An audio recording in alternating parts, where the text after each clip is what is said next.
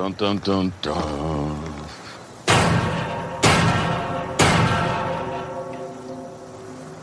Little pig, little pig, let me in. Vengan, vengan, síganme, vamos todos juntos, todos a la vez, siempre hacia adelante, no importa para qué, cero compromiso, cero estrés, salgan del agujero y recorramos el camino, arrasando nuestro paso, devorando sin respiro, marabunta sin discurso ni sentido, acá el que piensa pierde, el que piensa está perdido, ya no hay mañana ni ayer, solo es lo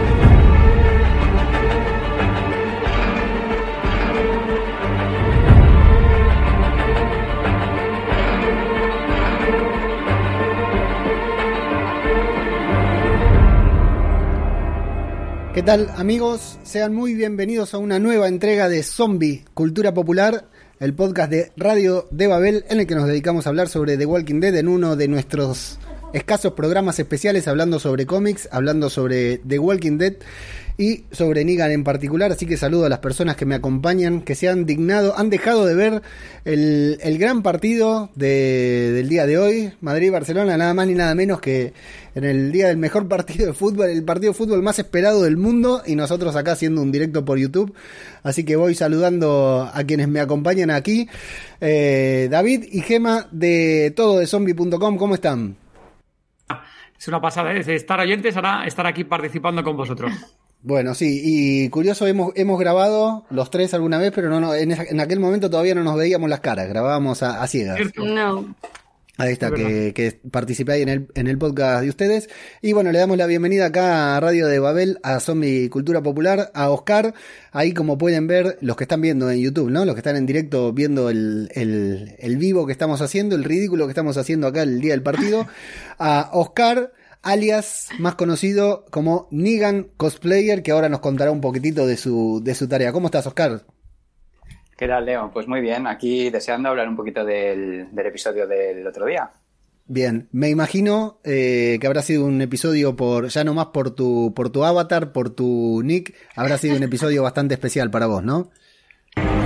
Un episodio esperado desde hacía meses. Sí, o sea, te- tenía muchísimas ganas de verlo. Y, bueno, aunque ya hablaremos luego de él y de las diferencias que tiene con el cómic y demás, eh, la verdad es que a mí no me defraudó. Bien, bien, buenísimo, porque es bastante, eso es lo que vamos a hacer hoy, le cuento por si hay alguno acá escuchando, viendo, que no lo sepa, Eh, ya hicimos, bueno, yo ya hice acá la review del, del episodio, ¿no? Todo, como hacemos todos los, eh, después del episodio cada, cada semana, pero hoy vamos a hablar un poquitito de lo que es el cómic, de este cómic que inspiró al, eh, al capítulo que acabamos de ver, que tiene muchas diferencias en la historia, en la narrativa eh, y algunas similitudes, pero tal como decía Oscar recién, creo que las dos cosas son dos obras bastante dignas, bastante recomendables, bastante buenas de manera independiente. ¿Qué les pareció a ustedes, David, Gema, el, el episodio? Sí, eh, nosotros encima el episodio nos gustó bastante. O sea, las notazas que está teniendo en las plataformas de, de puntuación es normal. Y lo bueno que tuvimos también nosotros es que lo vimos sin haber leído el cómic. Nosotros el cómic lo hemos leído ahora después de ver el capítulo, con lo cual el IP lo teníamos bastante alto, porque ya todo el mundo estaba comentando de que iba a ser un super capítulo, que iba a ser muy bueno, que era el bueno de los seis que teníamos, y le teníamos muchas, muchas ganas. La verdad que teníamos el IP muy alto y el IP, pues creo que jamás, no sé, No defraudó. No defraudó, Eh, no, no, para nada, para nada. Yo la verdad que mm, había escuchado muchas cosas sobre ese episodio y tenía muchas expectativas y, y muy bien, me gustó mucho. Perfecto. Y Oscar, a vos también, entonces. Sí, sí, bueno, ya te digo, a mí, yo, bueno, yo creo que lo he visto ya como cinco veces o seis. O sea, lo vi en versión original, salió en versión original el, el jueves, horas después de haberlo emitido a MC Plus. Y del jueves al lunes lo, lo había visto ya como cuatro veces, analizando hasta el más mínimo detalle. O sea que a mí, a mí me encantó, vamos. Sí. Por cierto, no sé, un, un detallito, no sé si os habéis fijado, pero eh, ¿os habéis fijado en la escena en la que Lucille está en la cama, que lleva una camiseta de Half Moon? Maravilloso. El disco de... Sí, sí, Ma- maravilloso. El, el disco de, de Beta, digamos, el nombre de la Beta. banda de Beta dentro del universo de Walking Dead, que también vale la pena mencionar. En Fear de Walking Dead, Salazar tenía un disco de Beta entre su Sí, colección de, también, de sí. discos ahí en la, en la bodega. Eh, ese, ese multiverso que crea The Walking Dead tan, tan similar a, al multiverso de Marvel también, ¿no? Con eso, yo, yo soy muy fanático de Marvel, eh, a, a esos detalles que, que va poniendo Marvel en una cosita que son irrelevantes, no, no son para prestarle demasiada atención, pero aquel que lo ve, digamos, son para, para disfrutar, vale, vale la pena. Sobre todo cuando pensamos que eh, Negan el se llevaba muy mal con Beta y en el momento en que Beta muere en el capítulo del 16 de esta temporada dice, ¿viste quién era? Le dice a, a Daryl. Por lo cual No ya nos nadie. infiere que era conocido y sin embargo, eh, y ahora vemos que sí, que era la banda favorita de la esposa o de los dos, vaya uno a saber, pero genial, genial también. Al, imagínate que lo tenían al nivel Iron Maiden, que tienen la bandera atrás de Iron Maiden, así que Sí, la sí, remera de Half Moon, la, la, camis- la bandera de Iron Maiden por detrás. Eh, antes de comenzar, saludo a la gente que se hace presente en YouTube. Se ve que hay gente que no le interesa el partido o estará ahí con dos pantallas o pasa solamente para insultarnos. Jorge Martínez Román, que siempre se hace presente. Vino también, mirá, Zombie Ecuador. Le mandamos un abrazo muy grande ahí que está siempre en el grupo de Telegram todo de Zombie con sus recomendaciones de, de cine Z.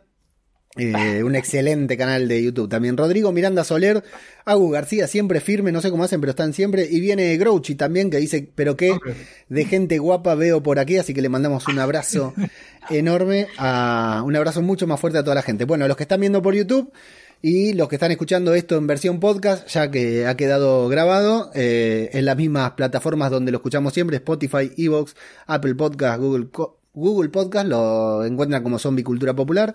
Arroba Zombie Cultura es nuestra cuenta de Twitter. Arroba Zombie Cultura Popular es la cuenta de Instagram. www.radiodebabel.com es nuestra página web donde encuentran notas relacionadas sobre The Walking Dead y sobre muchas otras cosas. Y si nos quieren patrocinar, apoyar o dar una pequeña limosna, como le quieran llamar, lo hacen a través de patreon.com barra radio y cafecito.app barra radio de Babel también. Eh, antes de comenzar, para hacer las presentaciones completas, David, Gema, todo de zombie.com, cuéntenos eh, de qué se trata, qué están haciendo y en qué anda el podcast, la web y todo. Sí, a ver, bueno, ¿qué, qué, qué- qué te contamos? Bueno, tú ya lo sabes todo, pero bueno, para alguno oyente o espectador que nos esté viendo ahora, eh, todo de zombie, pues es una comunidad de, de Gema y yo, que empezamos y que, que generamos hace pues tres años empezamos, que construimos una comunidad de que nos gustaba el género zombie y empezamos a compartir contenidos de, de género zombie en las redes sociales. Poco después de las redes sociales, dedicando a las redes sociales, viendo que había gente que, que le gustaba el género, nosotros sorprendidos porque tampoco conocíamos a mucha gente que nos gustaba el género, salvo de series puntuales como The Walking Dead. Eh, se empezó a sumar gente a, a- a la comunidad, a, a todo de zombie, creamos una web y poco después hicimos el paso de pasar a, un podcast, que es el podcast de todo de zombie. Y la verdad que nos está dando muchas alegrías y estamos muy contentos porque hay un montón de descargas, un montón de escuchas y suele haber que un, que, aún que otro comentario, aparte del de Zoa, hay más gente por ahí comentando y estamos en ese sentido muy, muy contentos. Y luego, bueno, colaboradores que hay habituales, por ejemplo, aquí está, está Nigan Cosplayer, está Zombie Grouchy, está Papa Oso, está Zombie Ecuador, eh, está Ani, y, eh, en fin, un sinfín ahí de gente que también colabora habitualmente. Y la verdad que estamos encantados con cómo va todo de zombie. Sí. No sé alguna cosa que se me olvide, quieres añadir. Eh, No que, ¿no? bueno, que también tenemos un canal de YouTube. Ah, bueno, también tenemos un canal de YouTube, correcto. Estamos en el canal de YouTube. Sí. Y los Z-Mail que mandamos de Y vez en los cuando. que ¿Y mandan. dónde lo seguimos? Pues nos podéis seguir en arroba todo de zombie. También estamos en tododezombie.com. Y lo he dicho, pues también estamos en iBox, estamos en Apple Podcast, en Spotify. y también desde la propia página web también se puede reproducir también los podcasts. Y tenemos sobre todo un especial súper importante, que es una cosa que estamos ahí, una sección que llevamos, pues creo que son cuatro meses o por ahí, Por ahí. que es hemos creado una sección de filmografía zombie, que es una sección que tenemos de películas, donde estamos añadiendo todas las películas del género zombie. Ahí, por ejemplo, eh, Zombie Ecuador eh, está contribuyendo un montón, a- dando de alta un montón de películas. Y nuestra idea es conseguir ahí la filmografía de zombie de todas las películas que podamos incluir ahí por tener un sitio donde podamos tener un listado con todas las películas de zombie y lo más importante con reseñas y puntuaciones de zombie lovers. Exacto. No de una persona que no le gusta el género, que le baje la nota a una película de zombies porque no le gusta el género zombie. Y es una cosa que estamos construyendo y poco a poco vamos a ir metiendo más cositas. Eh, ahora con Oscar y con Zoa estamos eh, ampliando una zona también de libros de zombies. Entonces, bueno, ahí vamos creciendo. Sí, yo quiero, iba a destacar justamente esto, si no lo mencionaban, que la sección de, de- más allá de todos los artículos y todo lo que tiene en todo de zombie.com, la sección, la parte de las películas es sensacional porque realmente es un listado, eh, hasta, creo que hasta el más fanático, bueno, tal vez no Zombie Ecuador, ¿no? Pero hasta el más fanático de los fanáticos del género zombie se sorprendería de ver, de encontrar la cantidad de títulos y variedades y géneros que hay de películas de zombies, ¿no? Porque ya de por sí eh, las películas de zombies son un género que puede entrar en terror o no, pero ahí dentro de la página encontramos con películas que son de zombies, eh, que son comedia, que son de acción, que son de drama y de diferentes rubros de todas las, las eh, localidades, así que súper recomendado, yo lo recomiendo enfáticamente, ingresar a, ahí a tododezombie.com para ver esa sección, bueno, y seguirlos en, en todas las redes sociales. Eh, me decís que llevan tres, y me- tres años y medio más o menos con la comunidad, y, pero ¿cuánto, Sí. cuánto, ¿cuánta gente tiene la comunidad ya? Pues mira, ya en total, la última vez que miramos, miramos seguidores y demás en Facebook, en Instagram, que lo hicimos justo hace poquito, que estuvimos hablando con la gente de AMC, ya somos más de 50.000 seguidores, Leo. Impresionante. 50.000, En que se y medio. ¿eh? Sí, la verdad que crecimiento grande. Mirá, si, después le, le decimos a MC, che, ¿por qué quieren lucrar tanto con, con los zombies? ¿no? Fíjate lo que es, 50.000 en tres años y medio, imagínate lo que habrá juntado de suscriptores a MC y lugares así, ¿no? Relacionados con, Sí, sí. con The Walking Dead. Eh, Oscar, mucho fanático de, de- del género zombie, la verdad. Así es. Es un, es un sector o un sector, un nicho, como quieras llamarle Sí. también, que hay un montón de, de gente ahí de género que le mola. tal cual, tal cual, 100%. Tal cual. Eh, Perdonad y- que sí. solo que añadir, Leo, que estamos aquí, eh, Gema y yo somos papás, tenemos dos niños, una niña y un niño, y el pequeñajo tiene dos meses y se acaba de poner a piar. Entonces se ha tenido que levantar Gema, eh, eh, para que lo sepas, sobre todo los que están por YouTube, que están viendo que Gema se levanta. Para los que no escuchan todo de zombie, el podcast todo de zombie, yo recomiendo, sobre todo porque me hicieron una entrevista a mí, entonces cómo no lo voy a recomendar. Eh, pero para los que no lo escuchan, hay una gran particularidad que David y Gema cada tanto tienen la interrupción de la pequeña susurradora. Y bueno, como cualquier familia de bien hace, cuando la pequeña su- susurradora tuvo edad suficiente para dejarlos grabar en paz, tuvieron otro hijo, ¿no? Por supuesto. Entonces, que eso es lo que hacemos los padres permanentemente. Cuando decimos, hoy al fin puedo descansar por la noche. Eso a mí no me pasa. Qué Oscar tiene ya criadita ya. cada uno, cada uno con lo suyo. Eh, Oscar, bueno, le damos la bienvenida, decía Oscar, que por primera vez acá en, en Radio de Babel, en Zombie Cultura Popular. Contanos, Oscar, ¿cuál es tu vínculo con el con The Walking Dead, con Negan y con el género zombie en particular? ¿Qué es lo que haces vos dentro de este género que te destaca sobre todo por tu... eh, está más que claro con el nick, pero contanos eh, bien eh, de qué Sí, se la trata. verdad, la verdad que mi nick no deja mucho margen a la imaginación. Exacto. Negan cosplayer, cosplay Sí, sí. de Negan. Total, totalmente. Nada, bueno, mi relación con The Walking Dead en particular y con el mundo zombie en general, pues viene a ser un poco parecida a lo que ha contado David. Yo, yo he tenido el, el género zombie metido en vena desde bien chiquitito, con las películas primero de George. Romero y luego todas las que vinieron después. Eh, creo que he visto todo lo que se puede ver de zombies en el mercado y por supuesto eh, de, de todo lo que de todo lo que se puede ver y de todo lo que hemos podido ver lo que más me llamó la atención y lo que más me acaparó eh, mi atención fue The Walking Dead cuando salió el número uno del cómic en América. Y desde ese momento he estado siguiendo la serie mm, primero con el cómic luego con la serie de televisión y bueno, es que te puedo decir que yo creo que, que- que los recuerdos que tengo yo en mi vida hay más de The Walking Dead que cualquier otra cosa, porque Claro. el primer cómic salió en 2003, luego la serie salió en 2010 y entre, bueno, mira todo ese recorrido desde 2003 hasta el 2021 de Walking Dead y lo que espero que, que venga. Y, y bueno, con el tema de lo del cosplay, pues lo del cosplay vino un poco así, un poco como de casualidad. A mi hija le gustaba eh, Harry Potter y nos metimos en una serie de eventos que organizaba una, serie de gente aquí que, organizaba eventos con cosplayers y demás. Y empezó ella haciendo cosplay de Harry Potter, luego yo me metí con ella a probar un poquito el tema y hacía de Draco. Y me gustó un poco este mundo y cómo, cómo la gente interactúa con, con los cosplayers y demás. Entonces quise un poco probar suerte con un personaje que me había fascinado desde el minuto cero que salió en, en Walking Dead, que es Negan. Entonces ya me puse a buscar pues todo lo necesario, además soy bastante meticuloso, busqué la chaqueta más parecida, las botas más parecidas, tal. Bueno, Lucille ya la habéis visto antes, pero los que no la han visto, aquí está. Ahí está, los que están escuchando el podcast, es... vayan a, a, YouTube a ver y si no, bueno, compartimos las imágenes, está mostrando un Lucille que es, es de verdad, hermoso. Es de, es de madera y alambre de espino de acero, o sea, también siempre busco lo mejor. y bueno, esto por supuesto, esto no puede ir a las convenciones. Para eso tengo otro, otra claro. de, de, plástico. Nunca se sabe eh, quién va a las bueno, convenciones, y, por eso. Exacto. Y nada, y empecé un poquito con el temita este y empecé a hacer cosplay.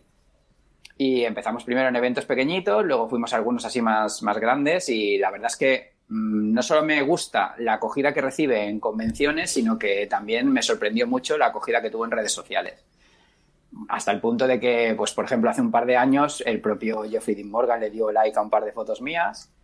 Eh, y bueno, y a raíz de, de, ir evolucionando, digamos, dentro del universo cosplay de Walking también hicimos el cosplay de Alpha de mi mujer, que gracias a ese cosplay, mi mujer, eh, bueno, mi mujer, nosotros pudimos contactar con Samantha Morton, que ella fue la que se puso en contacto con nosotros para, para darnos la enhorabuena por el cosplay y darnos consejos de cómo, para cómo mejorarlo. Nos habló incluso del vestuario, de cómo era, de cómo no era de lo que teníamos que, que ponerle. Incluso eh, nos dio una serie de consejos para cómo actuar como, como alfa. O sea que la verdad, bastante, bastante, bastante contentos con el, con el resultado. Y bueno, y ahora nos sigue la, la, propia cuenta oficial de The Walking Dead. Yo creo que soy el cosplayer que más veces han compartido, porque ya me han compartido como 15 veces. Pero, pero sí, la verdad que nunca llegué, nunca llegué a pensar que, que tendría tanta repercusión mi cosplay y estoy súper contento. Genial, genial. Bueno, y para el que te quiere ver, te quiere seguir, ¿cómo, cómo te encuentra en redes, Oscar? Bueno, estoy tanto en Twitter como en Facebook e Instagram, pero la cuenta más activa y la principal es la de Instagram, que estoy como Nigan-cosplayer. Si me buscan como Nigan Cosplayer, me encontrarán en cualquiera de las tres. Pero ya digo, la que más, la que más activa está es, eh, y donde más contenido verán y donde más seguidores tengo es, es Instagram. Perfecto, bueno, es espectacular lo que nos está contando de Jeffrey Dean Morgan, de Samantha Morton, de la cuenta oficial de The Walking Dead, el sueño, el sueño del pibe, ¿eh? En cierta forma. Sí, sí, sí, sí, sí. La verdad que fue increíble. Y al principio, o sea, de hecho incluso con la cuenta de The Walking Dead es eh, ya curioso porque eh, al principio tú ves que te sigue la cuenta oficial y, y estás como en las nubes y le, les escribes y no piensas que te van a responder, pero luego te responden y luego de repente empiezan a compartir un contenido y empiezan a compartir otro. Ya hemos llegado a un punto que ya somos hasta colegas. Claro. El, el community manager de la cuenta y yo somos ya hasta colegas. Ya le escribo para otras cosas de, de política, de allí, de su país y tal, y estamos hablando y... Sí, sí, es muy, muy divertido. Sensacional, sensacional, muy bueno. Bueno, a ver si se consigue ahí un, un trabajo de extra, algo, ¿no? En alguna temporada, es, Oscar. Estaría bien, lo que sí. pasa es que aquí en España tiene poco futuro todo esto. Claro, claro, claro. Sí, sí, está claro. El bueno, otro día, no sé, no sé, con quién fue que lo comentaba, que precisamente, pues hace ya un par de años que Fox no, no hace stands en convenciones, pero claro. la última vez que hizo un stand en una convención, podía haber tirado de cosplayers, que hay cosplayers que son buenísimos. Ya no hablo de mí, o sea, hablo en general. Hay cosplayers que son buenísimos y que se le ocurran un mogollón, tanto a nivel de actuación como a nivel de vestuario. Y en cambio, en lugar de tirar de eso, que les hubiera salido muchísimo más barato, contrataron a un actor que yo creo que ni conocía el personaje y, y, metieron ahí un tío que iba con una camisa negra, una chupa de cuero de motorista normal y corriente, unos guantes con los dedos cortados, un bate sin espino ni nada, unos pantalones vaqueros. O sea, eran, eran digan porque estaba en el stand de The Walking Dead, pero te lo podías encontrar por cualquier otro sitio y era como, era un tío como con un bate. Claro. No, era, no, era, otra cosa. Y, y, y, llega a molestar, porque incluso nosotros, eh, aquí en España somos un grupito que, que, que hacemos cada uno un personaje y demás y creo que llegamos en aquel momento a contactar con Fox en plan, o sea, es que no queremos ni que nos paguéis, pero claro. joder, o sea, montaron stand como, como Dios manda, pero no, no hubo contestación. Sí. O sea, que es, es algo que aquí por lo menos en España es difícil, así como por ejemplo en América o incluso otras partes de Europa, sí se contrata a los cosplayers para darle valor añadido a los stands, aquí no, no se estira. Claro, Bueno, eh, sí, es una. Acá yo soy amigo, conocido a, a través de los medios, perdón, pero empezó a llover y me estaba lloviendo encima con la ventana y ahora casi me caigo. Eh, eh, soy amigo conocido de por medio también así de, del podcast y de las convenciones que hay acá en Argentina temáticas de, de Walking Dead, que la Walking XP, que es una convención que tenemos acá en Argentina que realmente no tiene nada La que conozco. envidiarle a otra. Ah, ¿la conoces? Eh, Sí. Bueno, con Juancito Vamp, que es un crack acá del cosplayer, una, una eminencia prácticamente, y aparte un, un gran difusor del, del cosplay en general, y Javi Dijunta también, que es un cosplayer A de Javi Rick. lo conozco también. Javi es un fenómeno total. un- es- Tengo es- pendiente un envío suyo. Ah, mira, el reloj. Sí. Ah, ese reloj, sí, estuvo. A mí me, a mí me contactó con el por el reloj también, sí, sensacional. Un El fenómeno. reloj de Nidan, sí, sí. Fenómeno total. Javi, le mandamos un abrazo. Yo, cuando lo conocí, sentí que estaba conociendo a Rick. eh, porque el cosplay Sí. que hace, la verdad que es una, es una maravilla, una maravilla. Sí, también acá tenemos una comunidad muy grande de cosplayer, pero bueno, también, claro, tal como vos decías, es un mercado, por decir algo, ¿no? Un mercado limitado, ¿no? Son cuatro o cinco exposiciones que hay, son, se movilizan para todos lados, pero yo me, a mí me sorprendí mucho porque yo no, no soy de, de disfrazarme absolutamente. Jamás se me hubiera cruzado por la cabeza de disfrazarme de algo. Jamás me disfracé, creo. No, yo, yo tampoco, ¿eh? Si, te digo la verdad, o sea, soy muy vergonzoso en ese sentido y tampoco soy de, de, de- disfrazarme por el, por, el, por el hecho de pensar que, que- se puedan reír o que puedan tomarlo, pero es que en el universo de las convenciones y en el universo del cosplay, la gente se lo toma de otra manera. O sea, no es como, por ejemplo, no es como carnavales. En carnavales No. sí que te puedes encontrar a los típicos niñatos que los puedes ver a lo mejor en- desde el otro lado de la acera que se están descojonando porque te, porque te pueden ver vestido de lo que sea. Sí, sí. No, aquí no, aquí es todo lo contrario. Aquí la gente te ve en una convención y es que viene corriendo para hacerse una foto contigo. Tal cual, tal es, cual. to- Es, es totalmente distinto. Es genial. Y es una comunidad eh, muy, eh, muy hermanada. Es una hermandad, digamos. La Sí. verdad que lo, que lo que veo es eso. Bueno, también te tengo que decir que los peores, la- o sea, las- la- los peores encontronazos que puedes encontrar con gente también son de- de- dentro de, de esta comunidad. ¿eh? O sea, Bueno, sí, no lo por lo general claro. es lo que tú dices, es una, es una comunidad hermanada. Pero también las, los, eh, las envidias más grandes No las dudo. encuentras también dentro de, No lo dudo, sí, sí. de esta comunidad. No lo dudo, no lo dudo, no tengo dudas. Bueno, y en, lo, en el caso personal, y ya yendo al punto de la serie, el cómic, eh, vos te hiciste fanático de The Walking Dead desde el número uno, te, te gustó, te, te, te, te fascinó, digamos, ya tenías esa preferencia por los zombies, pero Negan aparece en el número 100. ¿Y cómo El es ese, 100, sí. ese, primera ese primer contacto con, con ese personaje que se iba a convertir parte, en parte de tu vida, Oscar? Ah, Yo, bueno, ya, sé- ya lo dije en, el- en un podcast con, con David, pero es que a mí, a mí me enamoró desde el primer momento. Por, por, por cómo es ese personaje, porque, porque es un, un hijo de puta hablando mal desde, el, desde el minuto cero. Y sobre todo, sobre todo, porque en el momento en el que leí. A ver, no- mm, en- se pueden hacer spoilers del cómic. Eh, no, del cómic vamos Mejor a... que no. Lo, lo que... bueno, pero, pero, lo que iba, pero lo que iba a decir pasa en la serie. Eso te iba a decir, claro, mientras haya transcurrido en la serie lo, lo podemos Vale, pues mencionar entonces, tranquilamente, pues no, eso. mencionemos Pues las en diferencias. en el momento en el que mm, le convierte la cabeza a Glenn en un puré de... o sea, en ese momento yo creo que en la vida me había quedado tan choqueado con, con- con una, con una viñeta como, como fue con, con esa en concreto. En- entre otras cosas porque Glenn hasta ese momento era el típico personaje que, que tenía se- seguro que no iba a morir. Mm. O sea, era, era un personaje que era fijo en la serie y que era imposible que muriese. Y de repente aparece este personaje, este nuevo villano, que crees que se está marcando el pegote de solo para acojonar a Rick, de que me voy a cargar aquí a uno, pero luego al final no lo va a hacer y cuando veo que le pega el primer batazo en la cabeza y luego ya lo convierte en zumo de sangre, pues, fue, o sea, fue, yo te digo, yo creo que me, en, en ese momento yo me quedé como tres minutos mirando la viñeta sin pasar página, con la boca abierta, de qué acaba de pasar. O sea, y desde ese momento ya el personaje me, me encantó. Y bueno, y luego, pues, por su forma de ser y por su forma de hablar, sobre todo por su forma de hablar, o sea, la cantidad de burradas que suelta por esa boca, me encantó, me encantó. Y cuando lo viste a Jeffrey Morgan, Eh, al principio no me convencía mucho. ¿no? La- su Eh, primera no, aparición, porque- que fue la más importante, no, no te llegó a No, cautivar. o sea, no, a ver, sí, mm, la primera aparición me gustó porque el tío hace bien el papel. Fue en el momento en el que me enteré que, Ah, iba a ser Morgan. No era, era, no sé, era una, una sensación como agridulce, porque, claro, no sé si sabéis que el personaje de, de, de Negan está inspirado en Henry Rollins. Lo dijo el propio Robert Kirkman. no lo que estaba inspirado en. Vale, pues el propio Robert Kirkman dijo que Charlie Adler se había inspirado en, en Henry Rollins. Además, si tú ves una foto de Henry Rollins, es que es Negan. O sea, es que ese tío es Negan. Sí, sí, sí, con las entradas que tiene, con su corpulencia, con. Ese tío era, era, era el perfecto para, para hacer el papel. Entonces yo en, en su momento pensé que cuando fuese a salir ese personaje, pues iban a optar por el, por el propio por el propio actor eh, que había inspirado al personaje. Entonces, cuando me enteré que había sido Jeffrey Dean Morgan, me, me decepcionó un poco. Pero luego, en el momento en el que vi la aparición estelar de, de Negan, igual que en el cómic, y vi lo bien que lo hacía, pues dije, pues, le, le vamos a dar una oportunidad. Y con el tiempo me ha ganado, la verdad. Con el tiempo me ha ganado porque, porque lo hace genial.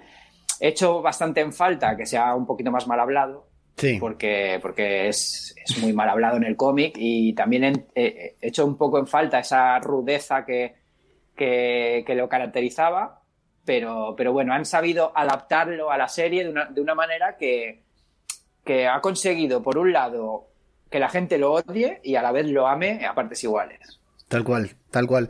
Y mm, esta conversión de Negan, de villano, al personaje entrañable que estamos teniendo en estas últimas temporadas, ¿te convence, te decepciona, no te gusta? ¿Qué, sentimiento te transmite? No, a mí, a mí me gusta. A mí me gusta porque eh, yo creo que lo, que lo dije también en la entrevista con, con David o tal, pero si, si no lo dije, da igual, lo voy a repetir. Eh, yo creo que, que Negan necesitaba esa conversión para seguir en, en- en lo que es la historia de, de The Walking Dead, ¿vale? Pero, pero no creo que haya cambiado. O sea, yo creo que Negan ahora sigue siendo el mismo hijo de puta que era al principio, solo que está en el bando correcto. Claro, Antes estaba en el bando equivocado, pero ahora está en el bando correcto. Pa- Para muestra, pues, el momento en el que pasó lo que pasó con Alfa. tal cual. O sea, con Alfa no tuvo ni un puto remordimiento a la hora de meterle el cuchillo en el cuello y...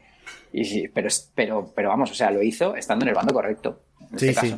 Entonces yo creo, yo creo que, que, que Negan no, no ha cambiado en ese sentido. Simplemente eh, ahora empatiza un poco más con, con la gente. Antes los tenía como esclavizados y ahora como que se siente un poquito más eh, forma, que forma parte de esa comunidad y que, y que tiene esa necesidad, en cierto modo, de proteger a determinadas personas de esa comunidad, cosa que antes, como Negan, no tenía. O sea, para, antes para él las personas no eran personas, eran, es- eran esclavos, eran esclavos o mercenarios. Y era, de- bueno, de hecho, no sé si os acordáis. Si os acordáis en la serie, tío, cuando pasaba por los pasillos que todos se arrodillaban. Se arrodillaban. Era una cosa. Hostia, sí, es verdad.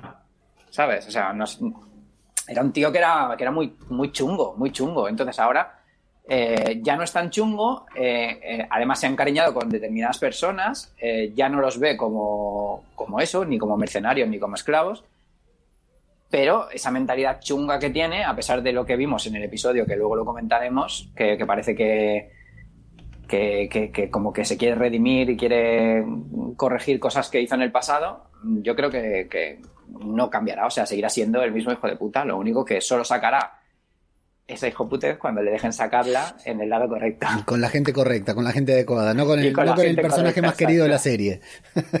Exacto, exacto. David, ¿a ustedes cómo les cayó en aquel momento la incorporación de Negan a la serie? Sí, no habían leído el cómic, entiendo. Nosotros no habíamos leído el cómic, no sabíamos ni qué iba a pasar o que luego pasó cosas diferentes a- al cómic, con lo cual nos pilló todo en shock y a nosotros nos cayó mal no lo siguiente, o sea, le odiamos a muerte, no, no os podéis imaginar cómo le odiamos a Negan en ese capítulo y todos los que Entonces- vinieron y las temporadas. Entonces creo que veíamos los episodios de formas diferentes, porque yo estaba, oh, ya, ya viene, ya viene, ya viene. oh. O sea, nosotros fue un momento de, de completamente de bajón. Eh, sabemos que era de Walking Dead, que podía morir cualquier personaje. O sea, solo teníamos claro que sí que podía morir alguien.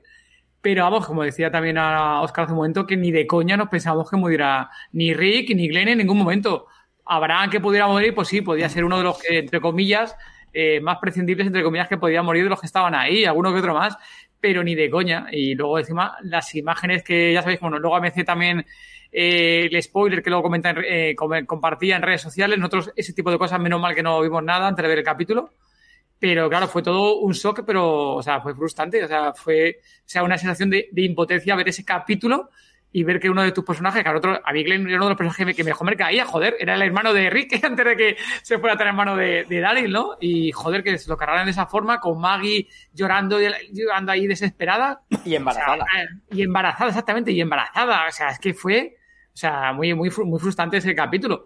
Luego sí es cierto que hay una cosa que AMC ha sabido hacer muy bien, luego comentamos cuando estemos en la parte del cómic, que ha sabido cómo humanizar a esa persona, a ese personaje, humanizarlo poco a poco, eh, a través de, la, de Carl, a través de Rick, de ciertas pautas, las compensaciones con Judith, y poco a poco le han ido humanizando y que le tengamos mucho menos eh, rabia a este personaje. Pero joder, la, los que no le conocíamos del cómic, o sea, para nosotros esta conversión ya se, se, estaba viendo, ¿no? Que lo estaban haciendo, lo estaban pasando ahí por eh, limpiándole, ¿no? Todo lo máximo posible para que no fuera tan, tan villano, tan malvado. Pero, joder, nos ha costado a, hasta a cogerle cariño. Ya, bueno, Gema más de una vez, a, luego comentará siendo Gema, pero más de una vez eh, hemos comentado que luego al final es un personaje que le acabas cogiendo cariño al puto Negan. O sea, y luego al final te gusta la serie, te gusta el apocalipsis y que eso no es un personaje que aporta muchísimo a, a la serie.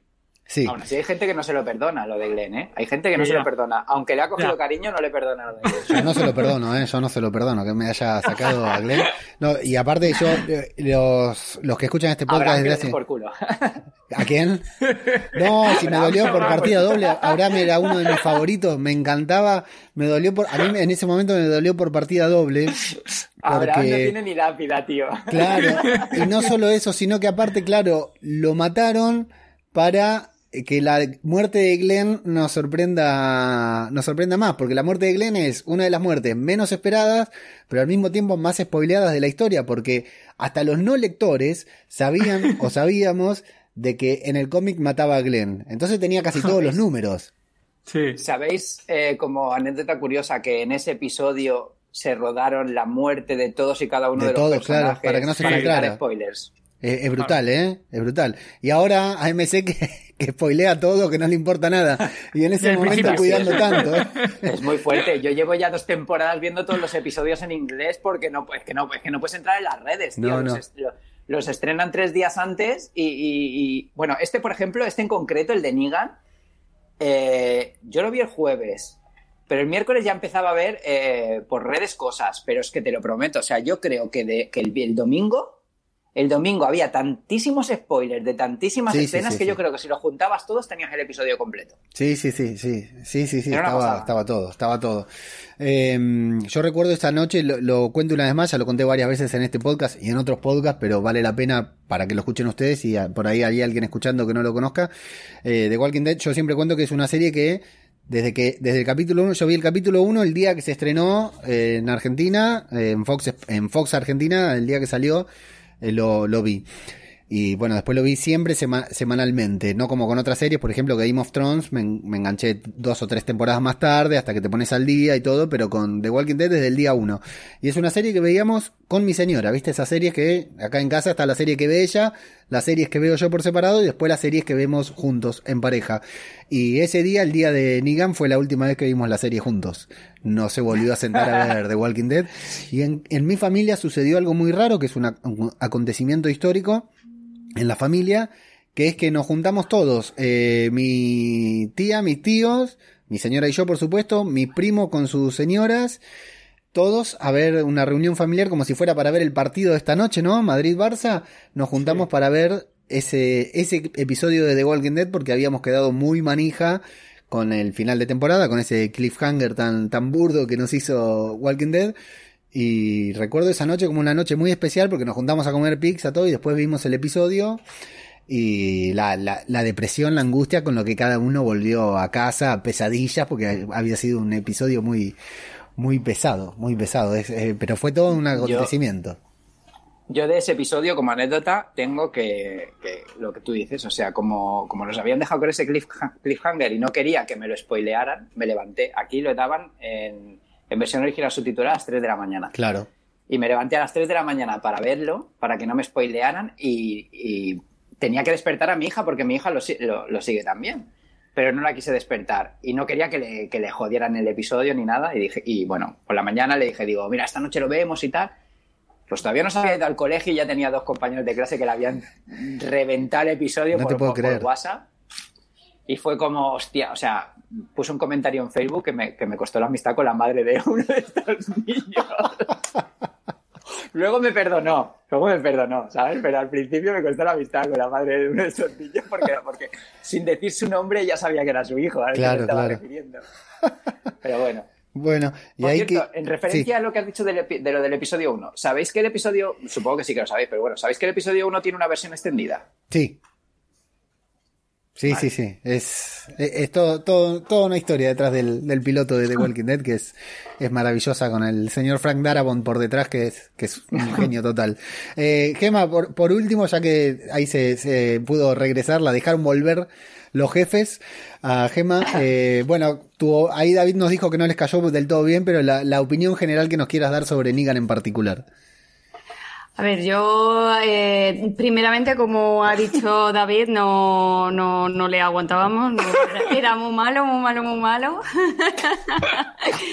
Pero bueno, eh, luego cierto es que según va pasando los episodios, va pasando la serie, le acabas cogiendo mucho cariño y, y la verdad que es un personaje que ahora mismo, hoy por hoy, a mí de los mejores, los- de los que más me gustan. Bien. Bueno, y entonces con el episodio más o menos coincidimos todos de que eh, fue un buen epi- Primero coincidimos en que fue el mejor de los seis episodios extra, ¿no? Eso, era, no era muy difícil. eso creo que podría haber No sido el único difícil. capítulo y, y salvaba la temporada también. De Y hecho, podrían haber hecho una película. Eh, sí. Haberse, haber quitado los otros cinco y haber hecho una película de esto. No se le va, no se le da muy bien a lo de AMC hacer películas, ¿no? Respetar los tiempos de las películas y esas cosas, pero sí, sí, tranquilamente. Y de hecho, algo con lo que especulamos el otro día, el lunes, cuando hice el, el programa, cuando grabé el podcast de la review, eh, es- ya hoy me pasó David el- la, la noticia de que AMC está especulando con hacer un spin-off de, de Negan. Sí. Algo que se veía ven- venir con la repercusión que tuvo el, el episodio, claramente AMC no la iba, no lo iba a desperdiciar esto, ¿no?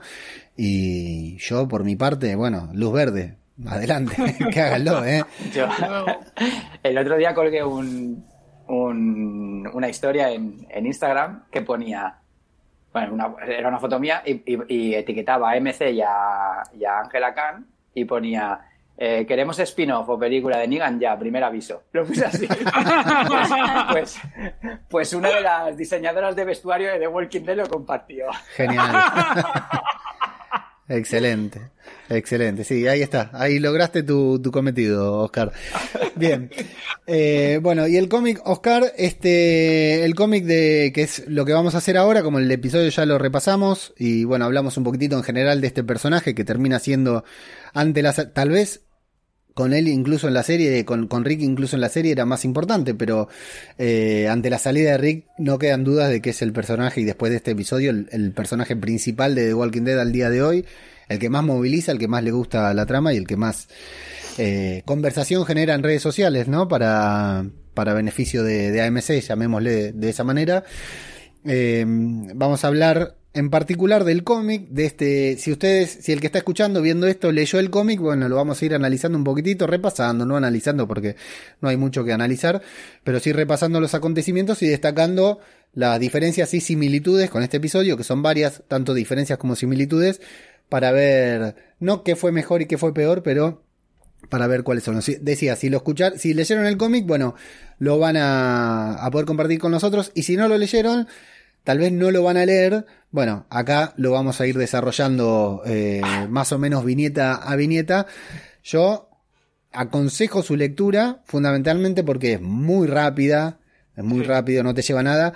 Sí vale la pena mencionar que está eh, separado de los 197 números de The Walking Dead. Acá te cuento, Oscar, no sé si estás saltando y a los que están viendo y escuchando, nosotros hemos hecho un par de especiales sobre los cómics de The Walking Dead porque acá en este podcast hablamos de la serie solamente y siempre había algún comentario del cómic, pero hay muchos oyentes y seguidores que no leyeron los cómics y que los van leyendo y no quieren que se lo spoileen. Yo, de hecho, leía el cómic a medida que iba transcurriendo la serie. Como no lo leí antes de la serie, yo me engancho con la serie primero, a medida terminaba la primera temporada y leía hasta donde había terminado la primera temporada, para de esa manera no spoilearme la serie.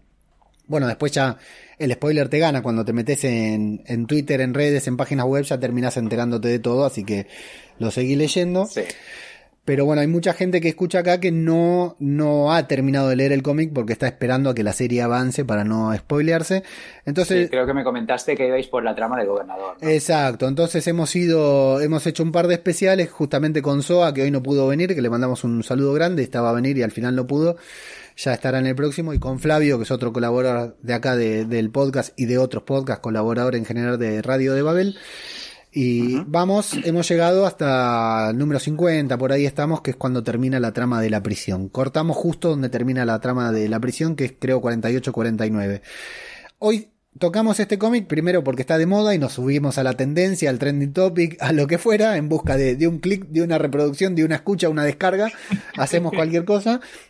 Eh, y sobre todo porque daba para hablarlo ahora y no dentro de un año.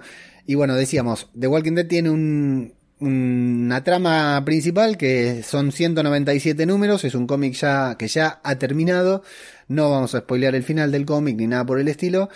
Esto de Negan es un evento especial que eh, publicó Image en el año 2016, escrito por Robert Kirkman, el gran Robert Kirkman, ilustrado también por Charlie Adlat, el, di- el dibujante más representativo de The Walking Dead.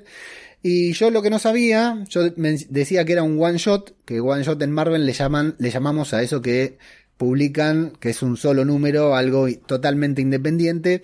Este no era un one shot, sino que, si no me equivoco, en Image lo llaman stand alone, como que es algo que se puede leer aparte, que lo fueron publicando en Estados Unidos, ¿no? Publicación original, estamos hablando, en pequeños capítulos de cuatro páginas Correcto. mensuales.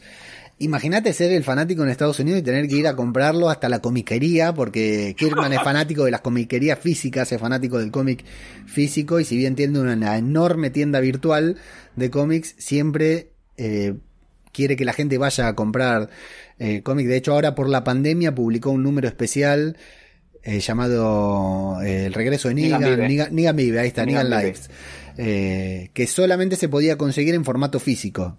O sea, después Correcto. cuando salga pirateado lo podemos piratear todos, pero no se vendía digital, no se vendía virtual, se vendía directamente en formato físico en las comiquerías, que lo hizo para revitalizar las, las ventas de las comiquerías que estaban en medio Además, de una crisis todo, económica. todo, lo, todo, todo el importe íntegro iba para las, para las Exacto, exacto. No tenía nada de ganancia Skybond a través de, de la venta de ese cómic. Lo cual, bueno, habla muy bien de nuestro querido Robert Kirkman. Bueno, y se publicaban números eh, individuales de cuatro episodios, de cuatro páginas, cuatro páginas, irte hasta la comiquería Fíjate. para comprar cuatro Si nos páginas cómic. desesperamos, Leo, eh, Leo, si nos desesperamos cuando es un capítulo semanal, imagínate para un cómic. Imagínate lo que era eso. Y que luego, por supuesto, en el 2017 17 se publicó la, la primera edición eh, especial conmemorando el 14 aniversario de la serie, eh, de la serie de cómics, no de la serie. En 2017 se imprime un número tapadura ya con todo compilado para los coleccionistas, porque Kirkman también le gusta el dinerillo y vive también de imprimir y reimprimir más de una vez lo mismo en blanco y negro, después en color, lo que fuera.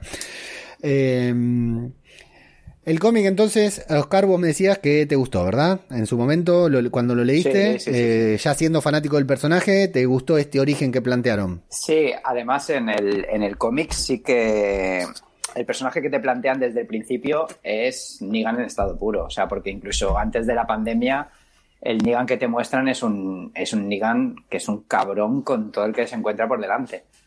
Entonces, eh, ya entraba pisando fuerte. Sí, Pero, pero sí, sí, o sea, eh, una vez que lees la historia entiendes un poquito más el personaje, porque en el cómic vas viendo un poco la evolución de, de, de Negan, pasando por la etapa de que, que es la que hemos visto también en el, en el episodio, de lo que es la enfermedad de su, de su mujer, y luego viendo la evolución de cómo Negan se va deshumanizando, de cómo Negan se va cada vez convirtiendo en esa persona que poco o nada le importa la vida humana a base de ir perdiendo a gente por el camino.